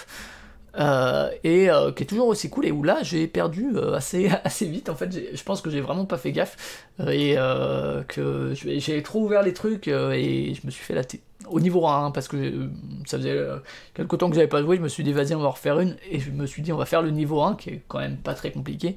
Mais je me suis fait latter donc ce qui est cool parce que si on gagne à chaque fois ça n'aurait aucun, intérêt. Même si le niveau 1 est effectivement pas très compliqué J'ai aussi découvert du coup le Havre A2, euh, port fluvial de Rosenberg, encore une fois chez Lookout et euh, par Clemens France. Et j'avoue que j'ai pas accroché plus que ça. Alors c'est là aussi une partie sur appli et tout, donc euh, il y a ce système là, là de marchandises qui est. alors bon, là il n'y a pas du tout ça dans l'appli, hein. mais ce système de marchandises là il est, il est vraiment bizarroïde. Hein. Et euh, parce que voilà, euh, comme on voit, il y a certains effets qui permettent de faire avancer à droite, d'autres qui permettent de faire avancer en diagonale et tout. Et c'est un peu bizarre. C'est très difficile à prendre en main euh, à première partie, je trouve. Peut-être que le fait que ce soit sur appli, ça facilite pas. Mais euh, ce truc de marché est pas inintéressant, enfin c'est assez, bizarroïde, mais euh, je pense qu'en termes d'optimisation, il y a moyen de faire plein de trucs et tout euh, rigolo. sinon, bon, après, j'ai pas, pas trouvé ça mémorable spécialement le côté. bon, il y, a les bâtiments qui, se valorisent petit à petit dans la partie, qui si tu utilises à tel ou tel moment, c'est plus intéressant, donc tu vas essayer de les laisser vieillir entre guillemets pour que, ce soit plus intéressant. Bon. Ah oui, j'imagine que c'est avec ce truc là qu'il n'y a pas trop dans, dans l'appli. Ouais, ça doit être ça, j'imagine. Ah oui, ok, du coup, c'est ça qui bouge. Très bien. Ouais, bon. J'ai pas trouvé ça euh, incroyable. Euh, c'était ok euh, à rejouer, quoi, parce que, comme dit, la prise en main est pas forcément la plus évidente de la planète. Alors peut-être que, encore une fois, l'appli ne facilite pas tout ça, mais. on passe tout ça, tout ça, tout ça. On a déjà vu, on a déjà vu, on a déjà vu. Là, c'est quand enfin j'avais réussi à gagner, peut-être sur Hit, je sais plus. tac. Ah oui, là j'étais dans une euh, suite de victoires, incroyable. Chili Dice, euh, qui est là. Chili Dice, qui est donc un jeu édité chez Gigamic en français, qui est un jeu de Andy Daniel, et édité par Barbara Spelger. Alors c'est un jeu... Euh, hop, je vous montre ceci. On pourrait en faire une partie un jour, je pense, puisque chaque personne... Enfin, on a une feuille comme ça, et en gros, c'est des dés à six faces, mais sauf qu'il y a une face à chaque fois qui est rouge avec à chaque fois une valeur différente qui est rouge, qui sont les dés, euh, chili, quoi. Euh, et en gros, euh, on va faire 30 lancers dans la partie.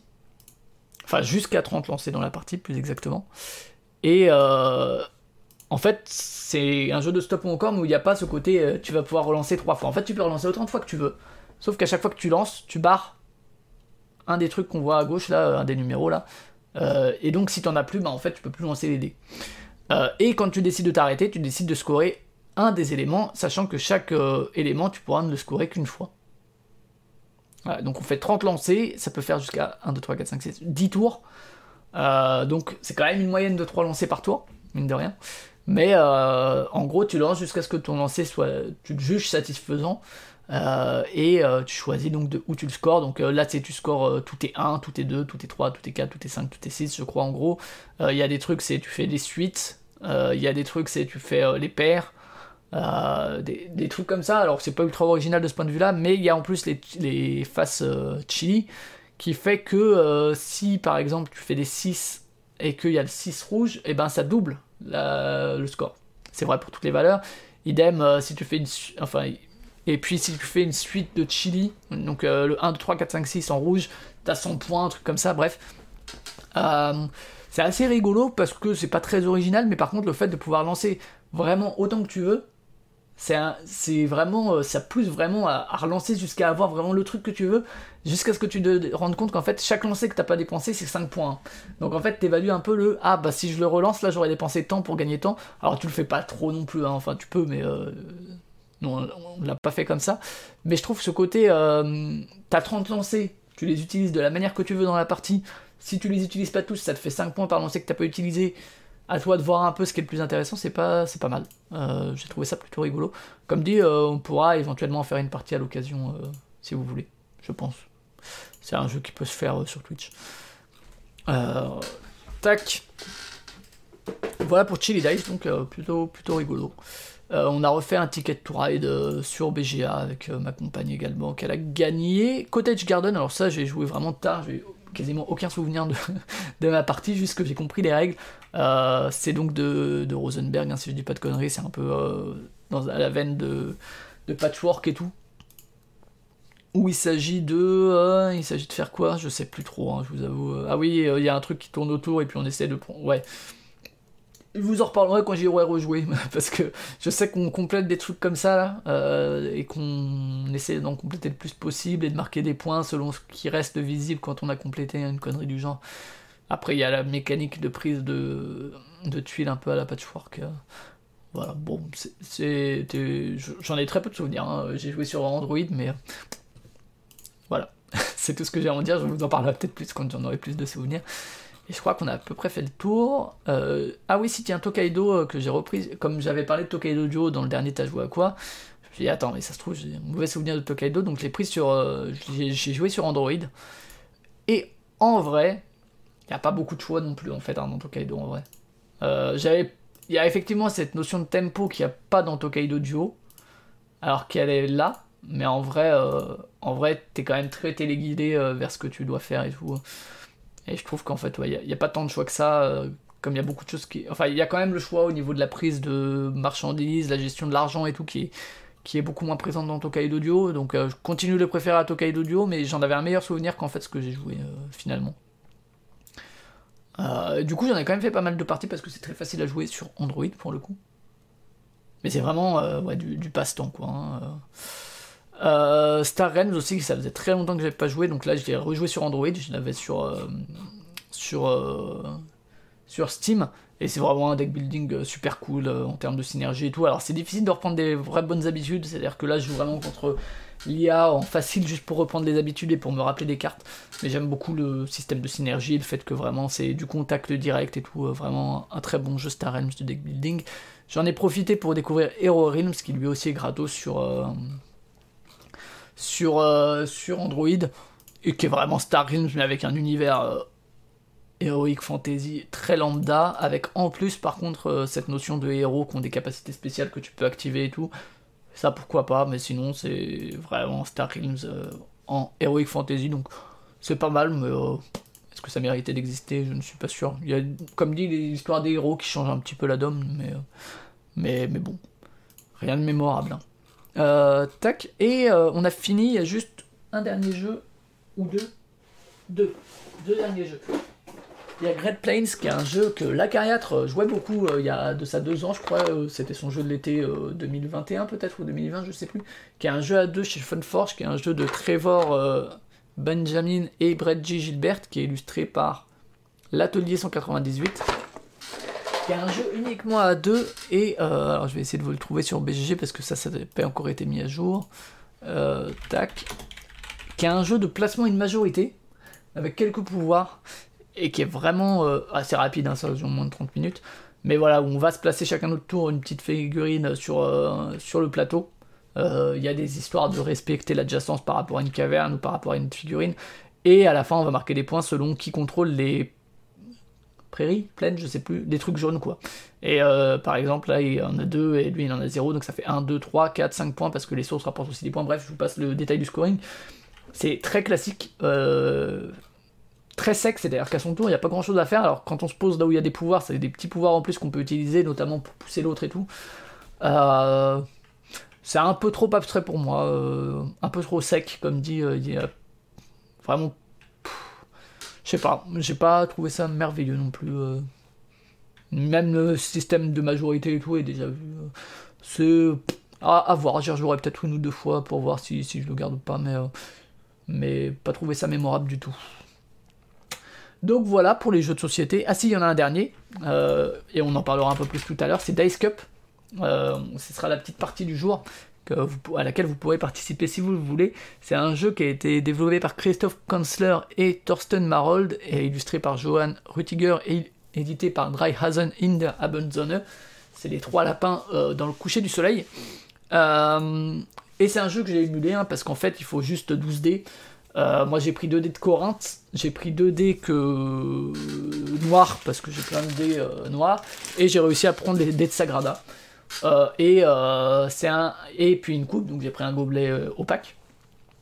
Et le principe est vraiment tout con, c'est en gros, un peu comme tout à l'heure dans Chili Dice, on va devoir scorer une fois par partie chacune de ces catégories-là, qu'on voit là sur la feuille de score. sauf que, en gros, l'idée c'est on secoue les dés, on met le gobelet, on laisse visible 3 secondes, on recache, donc c'est vraiment un jeu d'observation. Pas d'observation rapidité parce qu'il n'y a pas de prendre quoi que ce soit comme un, de speed, mais en tout cas d'observation, d'observation euh, et d'essayer d'être rapide observateur ou observatrice.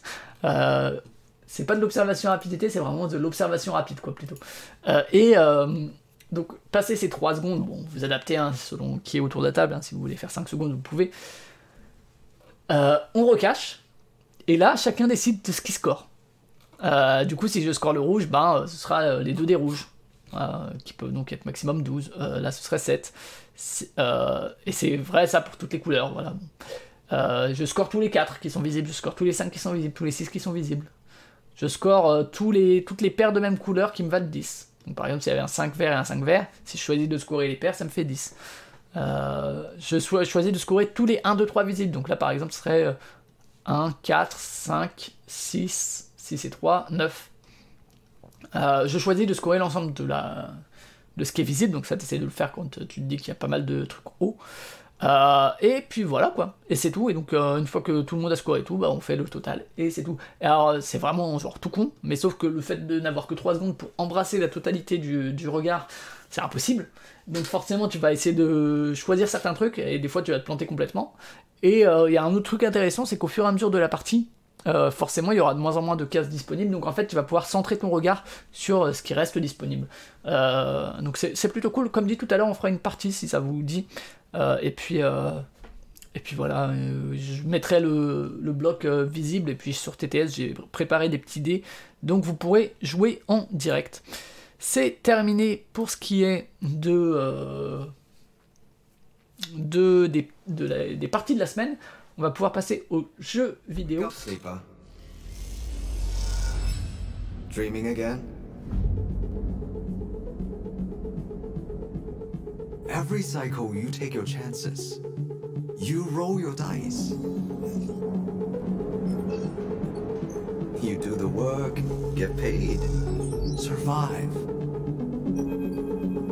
You turn up for your friends, or you don't. That's life on the eye.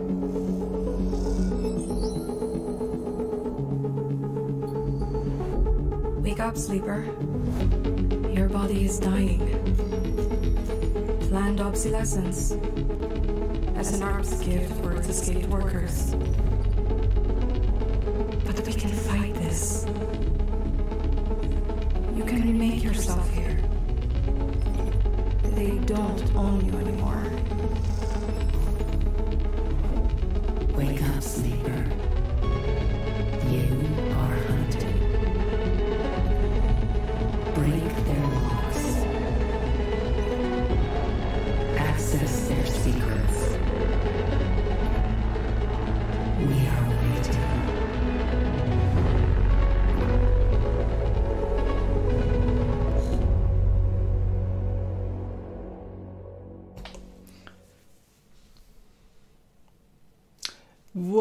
un peu de jeux vidéo, on parlera de Citizen Sleeper, qui est donc le jeu un peu qui m'a marqué ces dernières semaines. Euh, mais avant, un petit point sur Marvel's Guardian of the Galaxy, parce que vous le savez, j'ai fait un. Enfin, j'en ai déjà parlé, mais j'ai un podcast de let's play audio de jeux vidéo. Et euh, là, il est terminé, c'était sur Marvel's Guardian of the Galaxy, que j'avais déjà fait cet été, je crois, plus ou moins, et que j'ai refait pour l'occasion. Et alors ça reste un jeu assez, moyen, mais euh, juste, euh, je voulais juste dire que j'ai préféré le refaire finalement en termes de narration et tout. Alors les combats sont toujours aussi nuls, c'est toujours aussi bavard, parfois toujours aussi lourd. Euh, mais par contre, j'avoue que le refaire, même de manière aussi proche, alors j'étais vraiment pas ravi de le refaire parce que vraiment le côté combat et tout est vraiment inintéressant, mais j'ai quand même préféré, mine de rien, le refaire cette fois que, que, la fois où je l'ai découvert. Donc comme quoi ça valait le coup de le refaire aussi peu. Donc c'est un jeu qui est édité par Eidos euh, et, euh, non qui est édité par euh, Square Enix et développé par Eidos Montréal. Donc voilà, si vous aimez vraiment cet univers-là, ça correspond bien. C'est très bavard et tout, très ultra trop pour moi référencé, mais mais bon, voilà. donc le jeu qui m'intéressait beaucoup moi cette semaine, c'est donc Citizen Sleeper. Donc vous avez vu le trailer à l'instant qui est donc un jeu qui a été développé par Jump Over the Age, que vous connaissez peut-être pour avoir fait avant même si c'était assez niche, In Other Waters, que je n'ai pas fait, mais que je suis encore plus curieux aujourd'hui de faire que, que je ne l'étais déjà. Et donc Citizen Sleeper, c'est un jeu qui est sorti cette année, euh, qui est disponible sur Game Pass, qui est aussi dispo sur Switch. Je pense qu'il jouait sur Switch, ça doit être, s'il est bien porté et que les textes sont pas trop petits, du caviar. Euh, et qui a également des épisodes, euh, du contenu additionnel, que, dont le dernier épisode devrait sortir en 2023. Donc moi j'ai fait le jeu plus les deux épisodes dispo, sauf que j'ai pas fini le jeu parce que j'ai envie de finir le dernier épisode du contenu additionnel avant de mettre fin au jeu. Et donc qu'est-ce que c'est? C'est un jeu qui est un peu un, on est dans un univers cyberpunk avec un, univers magnifique, que ce soit euh, l'OST de Amos Rodi ou euh, qui est vraiment ultra cool, euh, écoutez ça. Hein. Et les visuels, c'est fait par Guillaume Singelin, que je connaissais pas, mais qui a travaillé pour le label 619 notamment, le label qui publie notamment ce que fait Mathieu Bablet, et vraiment les, visuels, le cara design et tout, et c'est du caviar, c'est vraiment trop trop bien, vous l'avez vu un peu sur le trailer, c'est vraiment vraiment super. L'écriture, parce que donc c'est un truc qui mélange entre visual novel et puis euh, euh, activation de certains trucs avec des dés, et puis on essaie de faire des quêtes de cette manière-là. Euh, c'est un côté cycle, en fait, chaque journée on va avoir X dés, le nombre de dés va dépendre de notre condition physique et, euh, euh, le lancer de dés aléatoire, on peut débloquer des compétences et tout, il y a un petit côté un peu RPG vite fait où on va dépenser des points de d'amélioration qu'on obtient en faisant des quêtes pour améliorer euh, tel ou tel dé ou pour avoir telle ou telle compétence. donc il y, a ce côté-là. et tout ça, ça va être donc au service d'une narration qui est vraiment, vraiment, vraiment très, très réussie. que ce soit les thématiques, que ce soit les, euh, les thématiques du jeu sont vraiment super, je trouve, enfin, et très très bien écrites. Les personnages sont super bien caractérisés. On s'y attache vraiment. Ils ont tous vraiment une personnalité, des enjeux différents, puisqu'on est dans une espèce d'univers un peu dystopique où on se retrouve sur une espèce de navire euh, où il y a différentes factions qui s'affrontent. Donc il y a des espèces de luttes, des classes de lutte entre les factions. Euh, il y a qui ont des objectifs différents, des modes de vie différents, des modes de pensée différents. Euh, euh, et, nous, là-dedans, on est une espèce de sleeper, donc une espèce de d'entité un peu cybernétique, euh, avec tout ce que ça implique évidemment de réflexion sur le cyberpunk, sur la conscience et compagnie. et on va... notre but, c'est un peu de c'est pas trop exactement, mais de se barrer de là, ou de survivre en tout cas, et de, au début, essayer d'échapper à une espèce de grande corporation qui veut nous mettre la main dessus. Euh, et pour ça, on va devoir rencontrer des gens, on va euh, devoir euh, faire des petits boulots, parce qu'il y a un côté gestion où, en gros, pour faire des trucs, il nous faut de la thune, donc on va devoir faire des petits boulots pour essayer d'avoir de la thune. Les petits boulots, pour les réussir, il faut utiliser les bondés, on va pouvoir aussi hacker des données pour revendre des données à des factions adverses. Il on va aussi essayer, on voit là, il y a une espèce de jauge de faim, starving là, ben, on va essayer d'acheter aussi du coup des éléments pour euh, se redonner de, quoi manger, pour euh, avoir des... Parce que si on n'a plus, plus rien, ben, on repère encore de la vie, donc on a moins de dés.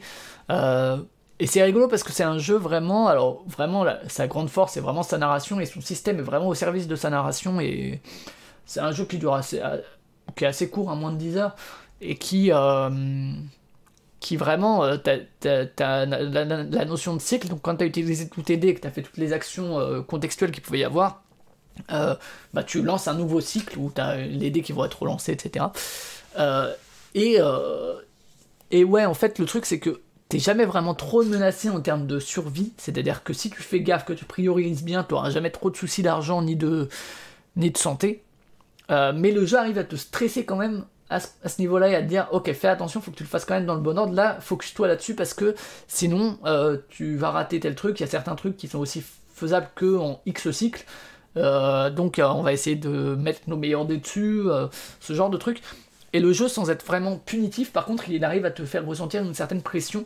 Et tout ça est un super bon équilibre parce que du coup ça donne vraiment de l'enjeu en fait à ta réussite à tes choix et, et tout ça en faisant avancer une narration qui encore une fois est très très solide c'est que en anglais, c'est quand même important de le dire. Euh, c'est un jeu qui n'est que en anglais, euh, qui a beaucoup de texte, qui a un niveau d'anglais quand même relativement élevé. alors je ne le considère pas comme incroyable en anglais, mais voilà quoi, enfin, faut quand même le savoir. avec notamment un vocabulaire un peu parfois spécifique. Alors bon, comme dit, moi, il y a plein de mots que je comprenais pas, mais j'arrivais quand même à m'en sortir au global, quoi. Et si vous, si vous, pour vous l'anglais ça va, franchement, euh, et que vous ayez, ça vous dérange pas de lire du texte et tout, euh, c'est un incontournable. Moi, franchement, euh, la première heure, justement, j'étais un peu, un peu mitigé parce que j'avais peur que le côté gestion de l'argent, notamment, soit hyper contraignant. Et en fait, le fait est que, ben, pas tant que ça, quoi, justement. C'est contraignant, mais juste ce qu'il faut pour te mettre une pression sans te punir. Et du coup, je trouve que l'équilibre là-dessus est vraiment super bien foutu, quoi. Et. Et ouais, et puis les personnages sont super. Euh, c'est très très bien écrit. Euh, moi, comme dit, c'est en fait des personnages que j'ai plus envie de quitter. Euh, ça fait partie des, jeux où, comme ça, t'as plus trop envie de quitter ces personnages. du coup, j'attends avec impatience de pouvoir faire le, le, dernier, le dernier épisode là, du contenu additionnel, qui est gratuit, pour avancer. Mais en même temps, ce sera aussi un peu un adieu au jeu. Donc, ouais, vraiment euh, comme dit, au-delà de la première heure où j'étais un peu euh, dubitatif, ben en fait, euh, c'est vraiment tout en haut de, mes jeux de l'année, quoi. finalement, je pense que cette année, c'est le, jeu qui m'a le plus touché de ceux que j'ai joué. Donc vraiment très très convaincu par Citizen Sleeper si vous avez l'occasion. et je disais sur Switch parce que c'est vraiment pas un jeu en temps réel ou quoi, hein, puisque puisque on, utilise les dés sur les actions et tout c'est vraiment bien à faire dans son petit plaid et tout, euh, en lisant le texte. Euh, si tant est encore une fois que le texte soit pas trop petit euh, sur Switch, je sais pas, mais ou sur Steam Deck si vous faites partie des gens qui ont un Steam Deck. Mais il est aussi sinon sur Game Pass également. Donc c'est comme ça que j'y ai joué. Donc vraiment ouais. et puis comme dit la direction visuelle, le cara design et tout est vraiment super cool. Donc, euh, donc vraiment, ouais, très très très bien. Euh, une très très bonne surprise. Euh, je m'attendais pas à accrocher autant que ça en fait. J'étais vraiment tout le temps à penser aux personnages et tout. Très très bien. Et on va pouvoir passer du coup, maintenant qu'on a fini avec le jeu vidéo, à la partie hors jeu.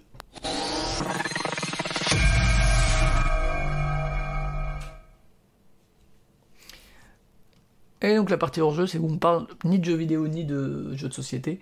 Euh, d'abord, un petit point sur mes podcasts. Euh, Listen to the Game, donc, comme j'ai dit, on a avancé sur Guardians of the Galaxy, on a même terminé, euh, puisque hier a été diffusé le tout dernier épisode. donc, voilà, c'était quand même un gros truc, puisqu'il y en avait 18.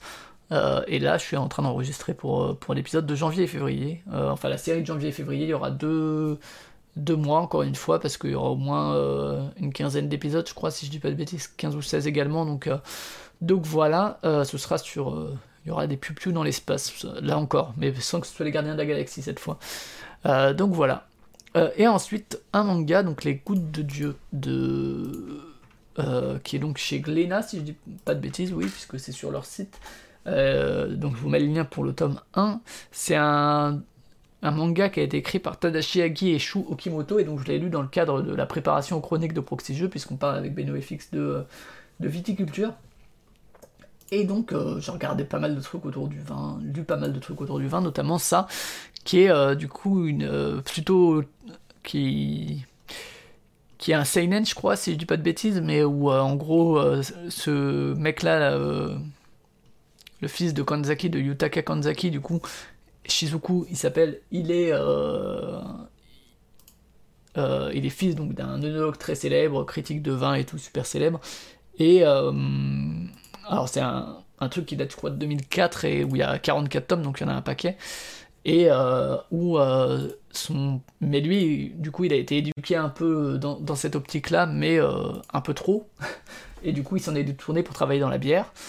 Et, et son père décède et euh, il doit léguer son héritage, qui est une collection inestimable de bouteilles, euh, à euh, la personne qui identifiera les, douze vins qui sont les gouttes de Dieu, et d'où le titre du manga. Salut Drew, comment vas-tu? Et, et donc, il choisit pour ça ben, son fils, Shizuku Kanzaki, et celui qui est désigné comme son fils adoptif, qui est un Issei Tomine, qui lui est justement quelqu'un qui connaît énormément de choses sur le vin, qui est euh, une sommité dans le milieu, qui est un critique réputé, qui a une connaissance théorique énorme, mais aussi pratique. Mais Shizuku, lui, a pour lui son héritage euh, familial et son éducation. Euh, et donc, il va y avoir cette espèce de rivalité, un peu comme dans plein de mangas, entre les, deux rivaux qui, vont essayer de, gagner cet héritage-là, et, et avec plein de personnages secondaires, donc cette sommelière qui est Miyabi, tout le personnel de, du département de vin de la brasserie, puisque c'est de là-bas qu'il va aller euh, Shizuku.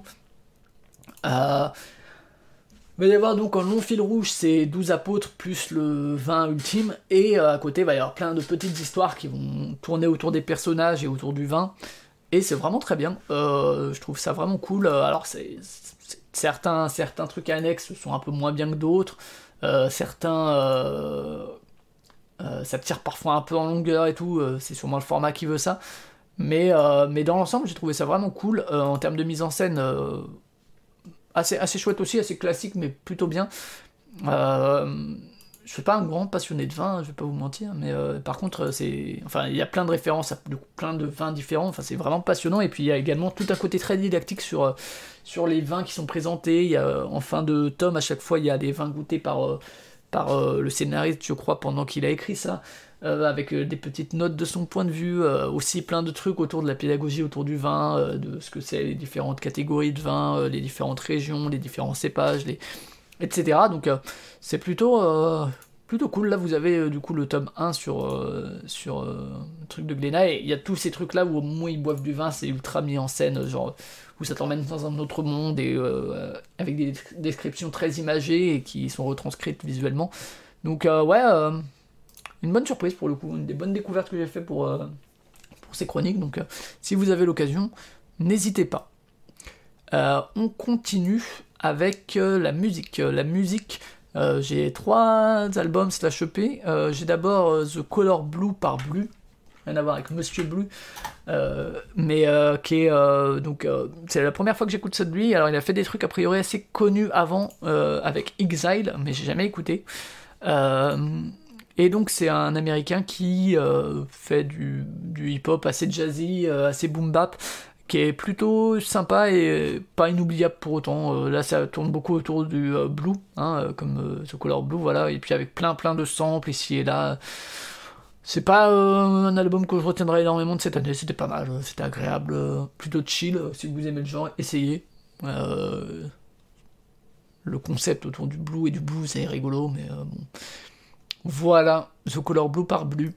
Ensuite, deux albums ou EP de Mike, qui est pour le coup, lui, un rappeur américain lui aussi, mais que j'aime beaucoup, qui est un peu dans la veine des Earth Sweatshirt et tout de la, de côte Est, sur du hip-hop assez alors, il y a souvent le abstract hip-hop qui est un peu le hip-hop abstrait qui est le terme consacré. Euh, un peu expérimental, même si l'expérimentation va pas trop trop loin non plus chez, chez Mike. Mais euh, si vous aimez le hip-hop un peu vaporeux à la Earl Sweatshirt, ça faut pas, faut pas rater. Hein. Moi je sais que tous les trucs qu'il a fait euh, dans l'ensemble, j'ai trouvé ça cool.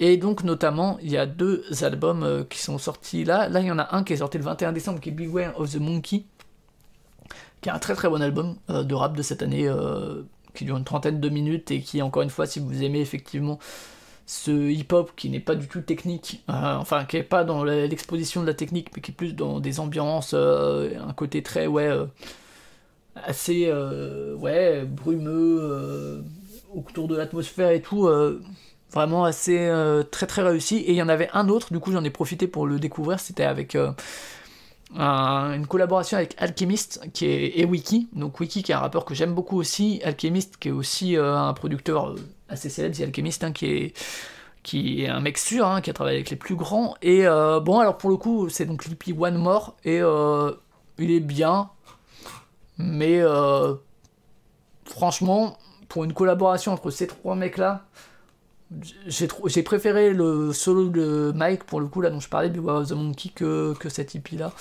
euh, ça reste très bien mais, euh, mais bon j'en attendais peut-être un peu plus. Donc euh, voilà mais, mais ça reste tout à fait recommandable hein. et de manière générale découvrir la, la, discographie de Mike si, ça, si vous êtes curieux de ce genre on va passer au cinéma et pas mal de trucs autour du vin du coup hein, comme je le disais pour, pour préparer la chronique de Proxy avec tout d'abord Saint-Amour euh, qui est un jeu de, délai, de, l'épine pardon, et Kerverne, euh, avec Paul Vord et Depardieu, et euh, qui finalement j'ai pas intégré dans les chroniques parce qu'en fait ça parle assez peu de vin, ça parle plus du fait de boire et, de l'alcool que du vin et de la viticulture entre guillemets.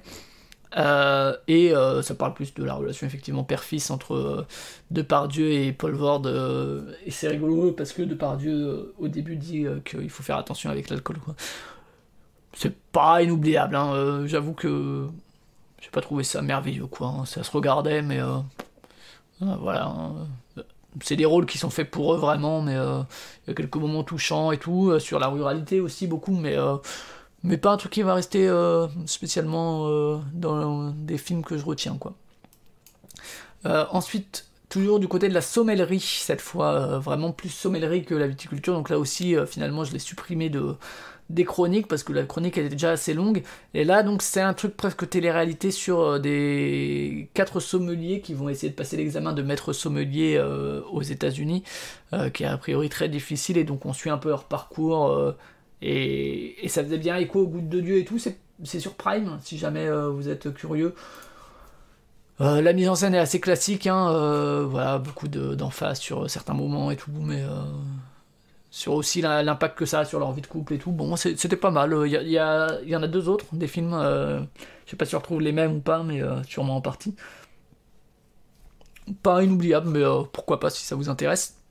Toujours du côté du vin, que j'ai pas inclus non plus parce que c'est plus un prétexte qu'autre chose, c'est Sideways de Alexander Payne en 2004 euh, avec Paul Giamatti notamment, euh, qui est euh, plus un truc sur effectivement une crise d'un Paul Giamatti qui joue un, mec un peu dépressif qui adore goûter du vin, donc on est encore une fois sur plutôt l'œnologie que vraiment la gestion d'un domaine viticole, mais qui pour plus ou moins un enterrement de vie de garçon, il décide d'emmener son pote qui est donc Thomas Hayden Church euh, sur une route de vin et tout, et euh, voilà, et euh, c'est l'occasion pour eux de faire leur crise de la quarantaine et compagnie. c'est assez bien, ça va, c'est touchant, c'est plutôt dans l'ensemble bien écrit, je trouve, assez, en termes de réalisation, assez avec du grain et tout, pas. c'est pas outrancier, quoi, enfin, et ouais, c'est, ça fonctionne plutôt. donc voilà, Sideways d'Alexander Payne. On a ensuite euh, Résistance naturelle et Mondovino, qui sont deux films de euh, Jonathan Nossiter, qui est interviewé dans un des Gouttes de Dieu, euh, qui sont pour le coup des trucs autour du vin et de conceptions qui s'affrontent autour du vin pour Mondovino, qui était sélectionné à Cannes. sur justement la mondialisation, la vision des critiques sur le vin, la manière dont les producteurs font des vins pour plaire aux critiques, et au contraire, et c'est ce qu'on retrouve un peu dans Résistance naturelle cette fois en Italie, euh, une version plus traditionnelle du vin, avec l'identité du vin, une identité forte qui ne plaira pas à tout le monde, euh, qui. Voilà, avec aussi l'aspect familial, etc. Euh, le, rejet un peu aussi d'une normalisation et compagnie. parfois pas mal de clichés ici et là, mais, mais en tout cas, c'était intéressant en termes d'opposition, et puis il a une forme de réalisation qui est pas trop dans le dans l'explicite, il laisse les paroles et les oppose par le montage, et puis il laisse euh, se faire son avis, même si on voit bien que lui, il a le sien. Euh, on continue ensuite avec euh, Starbuck, un film de 2011 que j'avais déjà vu, de Ken Scott, qui est ce film sur le mec qui a donné son sperme je ne sais combien de fois et qui a je ne sais combien d'enfants et qui justement demande à reconnaître le test de paternité. Alors ça part sur un gimmick un peu con-con et on se dit ouais ok ça va être un, un truc à la con et en vrai, c'est relativement touchant là aussi sur euh, la relation, une relation entre les, euh, sur la parentalité, sur la paternité, sur la relation de lui avec sa famille. Euh, c'était mieux que le souvenir que j'en avais pour le coup. pas incroyable, hein, c'est pas le film du siècle, mais c'était un plutôt bon moment avec des moments là aussi assez touchants. Donc pas nul quoi, pas inoubliable du tout, mais c'était pas mal. en tout cas, encore une fois, c'était mieux que, que le souvenir que j'en avais, donc c'est déjà ça. On va passer au. Mais par contre, je, me rappelais pas l'avoir vu, hein, pour le coup. Euh, c'est vraiment en le regardant qu'après je me suis dit, ah oui, en fait, je l'avais déjà vu. Euh, on va passer aux séries avec deux séries. Une qu'on a tout juste commencé, qui est Crazy Ex-Girlfriend, qui est sortie en 2015, 2016, 2015, voilà, qui est fini en 2019. Euh, qui est créée par Rachel Bloom et Aline Brosh McKenna, avec notamment Rachel Bloom dans le rôle titre. on a regardé quelques épisodes et il y a un côté comédie musicale et tout, je vous avoue que euh, c'est pas du tout mon truc. Hein. Euh, moi, euh, j'ai beaucoup de mal avec les comédies musicales en général. c'est en termes de performance et tout, c'est ouf, mais en termes de mise en scène et tout, pour moi, j'ai souvent du mal et c'est le cas aussi ici. Bon, j'ai vu 4 épisodes. Hein. Après, en termes de thématique et tout, sur la dépression là aussi, plutôt d'une trentenaire oui, ok, soit. qui du coup décide d'aller rejoindre un amour de jeunesse en quittant un peu sa carrière et tout. Bon, thématique un peu déjà vue, la, mise en scène et la forme de la comédie musicale est plus originale, mais et notamment, bon voilà, ça, donne lieu à des performances assez folles, mais, mais j'avoue que j'accroche pas plus que ça. Par contre, une série à laquelle j'ai beaucoup accroché et que j'ai regardé là beaucoup, il me reste quelques épisodes de la saison 2, c'est Ted Lasso qui est, dispo gratuitement euh, en ce moment sur, euh, Apple Plus, apparemment jusqu'au 3 janvier, qui est une série euh, où ben, Jason Sudeikis, qui est aussi l'acteur principal, mais qui je crois aussi fait partie de la création de la série, donc est donc un Américain qui est appelé en, comme nouveau coach de d'une équipe euh, de l'AFC Richmond au Royaume-Uni. Et euh, donc lui, il a jamais entraîné d'équipe de foot, il connaît à peu près rien à ça. Et, euh, et en fait, à la base, il est appelé pour, pour ruiner entre guillemets l'équipe, en fait, parce que la présidente du club, donc la propriétaire, vit un divorce et elle voudrait ruiner cette équipe qui est un peu tout ce à quoi tient son ex-mari, qui effectivement est un gros connard apparemment, de ce que j'ai vu. Euh, et, donc elle, elle l'engage pour ça, et finalement il va se révéler que c'est un mec super bienveillant, qui a des méthodes de coaching qui fonctionnent indépendamment du sport. Euh, et euh, là on a regardé l'épisode de la saison 2 hier, Drew je pense tu vois lequel c'est, c'est un épisode qui a été rajouté un peu plus tard quand on leur a demandé 12 épisodes au lieu de 10, donc il y avait eu un épisode de Noël qui était plutôt cool, et là c'était l'épisode After Hours de, où Bird après une défaite il erre dans, les, dans des rues il lui arrive plein de trucs. C'est un épisode un peu particulier. Hein. Tu te demandes un peu ce qu'il fait là. Euh, parce que du coup ça sort complètement un peu de la chronologie et du mood habituel. C'était pas un mauvais épisode dans l'absolu, mais un peu bizarre en termes d'inclusion dans, dans, la série. Euh, et, euh, et alors, honnêtement, même si vous regardez pas le foot et tout, on s'en fout, hein, c'est vraiment pas ça, c'est plus autour de ce personnage, de ce qu'il va mettre en place, de aussi de la bienveillance entre guillemets qui dégage, euh, quand bien même lui il a ses propres névroses et tout, et on les voit de plus en plus, notamment dans la saison 2, même si pour l'instant j'ai préféré la saison 1, je pense que, enfin une saison 1 se suffisait à elle-même, euh, parce que du coup une saison 2 ils sont obligés d'aller un peu sur d'autres axes que juste suivre une saison de foot, euh, alors que le propos tenait dans le côté saison de foot uniquement, je trouve. Il y a une saison 3 qui devrait arriver. et donc, ce qui est vraiment cool là-dedans, c'est que c'est un, mec fondamentalement oui, bien sûr, évidemment, ouais, c'est assez critique et caricatural sur le foot volontairement. Il y a notamment un épisode où, euh, avec euh, Dubaï et tout, et euh, tu te dis ça arriverait jamais dans le foot, malheureusement, pour de vrai. Une équipe de Ligue 1 ou de Ligue 2. et c'est. ouais. En fait, il y a un truc qui est cool, c'est que c'est une œuvre de fiction avec un personnage qui, malgré le fait qu'il puisse être énervant avec certaines personnes et tout, est fondamentalement gentil, voire même niais, et qui est en fait, euh, en général, dans ce genre de, de proposition, il y a un contrepoint un peu cynique, euh, toujours, sur euh, ah là là, voilà, c'est une bonne poire, et il va s'en prendre plein la tronche, et il va devenir méchant. Hein. Alors que là, en fait, il reste tout le temps gentil, il accepte de s'en prendre plein la tronche, et il est sûr de lui que son optimisme et sa gentillesse va permettre d'aller dans le bon sens. Alors sans que ce soit un truc, euh, justement, un shonen où euh, l'équipe devient la meilleure d'Angleterre et tout. c'est pas trop, trop l'idée. Mais, euh, mais par contre, il va effectivement, autour de lui, ça va aller mieux. Alors que souvent on dit que... Enfin, il y, a souvent cette vision d'un personnage trop gentil et qui, de toute façon, être gentil, ça sert à rien et tu vas te faire marcher sur les pieds. Là, c'est une espèce de preuve par la fiction de tu peux être gentil et en fait ça va avoir un impact positif sur autour de toi et les gens autour de toi vont devenir mieux, vont devenir meilleurs effectivement. Et c'est pas forcément un regard qui est si fréquent que ça dans les séries, dans les œuvres de fiction euh, ces 10-15 dernières années, il y a toujours ce contrepoint un peu cynique qui là est, pas trop là et ça fait plaisir quoi en fait quoi. Et, parce que justement les, les œuvres de fiction permettent aussi de s'inspirer de certains trucs et de vivre d'autres situations et de nous faire changer nous-mêmes et de se dire que au lieu de faire tout le temps des personnages cyniques et qui finissent par être des connards, eh ben en fait, de montrer une situation où quelqu'un de gentil fait que la situation va mieux, euh, c'est pas quelque chose d'aussi fréquent et c'est quelque chose d'assez brillant. Donc euh, vraiment, euh, vraiment très très bien, effectivement. J'en avais eu que des bons retours et je me joins à ces très très bons retours. et puis c'est très bien écrit, très bien incarné. C'est drôle, c'est aussi touchant et tout, donc vraiment très très bonne surprise. ça se regarde très très vite, hein. c'est des épisodes de 30 minutes. Comme dit, c'est gratos en ce moment sur, sur Apple ⁇ donc N'hésitez pas à le découvrir, c'est vraiment super. Euh, voilà pour ce qui est du hors-jeu. On n'a pas passé tant de temps que ça dessus, mine de rien. Enfin, j'ai été assez rapide.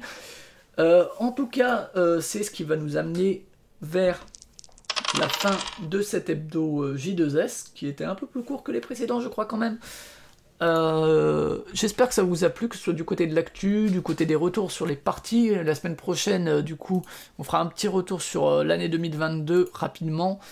Euh, et puis on verra les news qui a. Ce sera la première fois, euh, si je tiens bien la semaine prochaine, cette fois, euh, que ce sera qu'une semaine de news. Et puis là, pour le coup, il y avait une grosse news avec la mort de Trick Track. On verra si jamais il y a de quoi faire.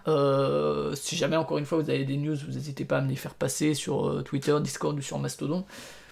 ou à les mettre en commentaire de l'épisode. C'est, je vous le rappelle, disponible en podcast maintenant sur le flux de Playtime. Euh, si tant est que j'ai eu le temps de mettre les... le son. Euh, je mets juste pas la, dernière partie, euh, la petite partie, parce que pour le coup, un podcast, ça a vraiment assez peu d'intérêt. Donc je coupe avant ça. Si vous êtes euh, sur YouTube, vous n'hésitez pas à faire des commentaires sur les parties, sur les jeux, sur euh, les trucs hors jeux de société ou jeux vidéo, euh, sur les actus. vous n'hésitez pas aussi à partager si vous voulez, puis à vous abonner pour être tenu au courant quand il y a des prochains Zebdo J2S. Moi, je vous laisse là-dessus. Je vous remercie d'être passé sur le chat. Je vous souhaite une bonne fin de mercredi. Et normalement, à la semaine prochaine, si tout va bien, pour un prochain hebdo. Tu comprends? Les vrais clients ont changé et qu'on s'en aperçoit à peine, sauf les gens, sauf bien sûr, euh, euh, vous, êtes au courant, mais euh, les clients ont changé, je veux dire. Les clients de la télévision, c'est qui? C'est plus les auditeurs. Les clients de la télévision, c'est les annonceurs. C'est eux les vrais clients. Les annonceurs, c'est les vrais clients, il n'y a plus de... Et alors, je disais dans l'édition, ben, il y a un risque, c'est que les vrais clients des éditeurs, ce ne soient pas les lecteurs potentiels, euh, ce soient les, euh, les distributeurs.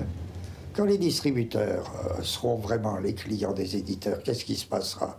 Ce qui intéresse les distributeurs, c'est la rotation rapide. la rotation rapide, ça veut dire les trucs des grands marchés, à rotation rapide, régime du best-seller, etc. C'est-à-dire que toute littérature si j'ose dire, à la baquette, toute littérature créatrice sera écrasée par nature.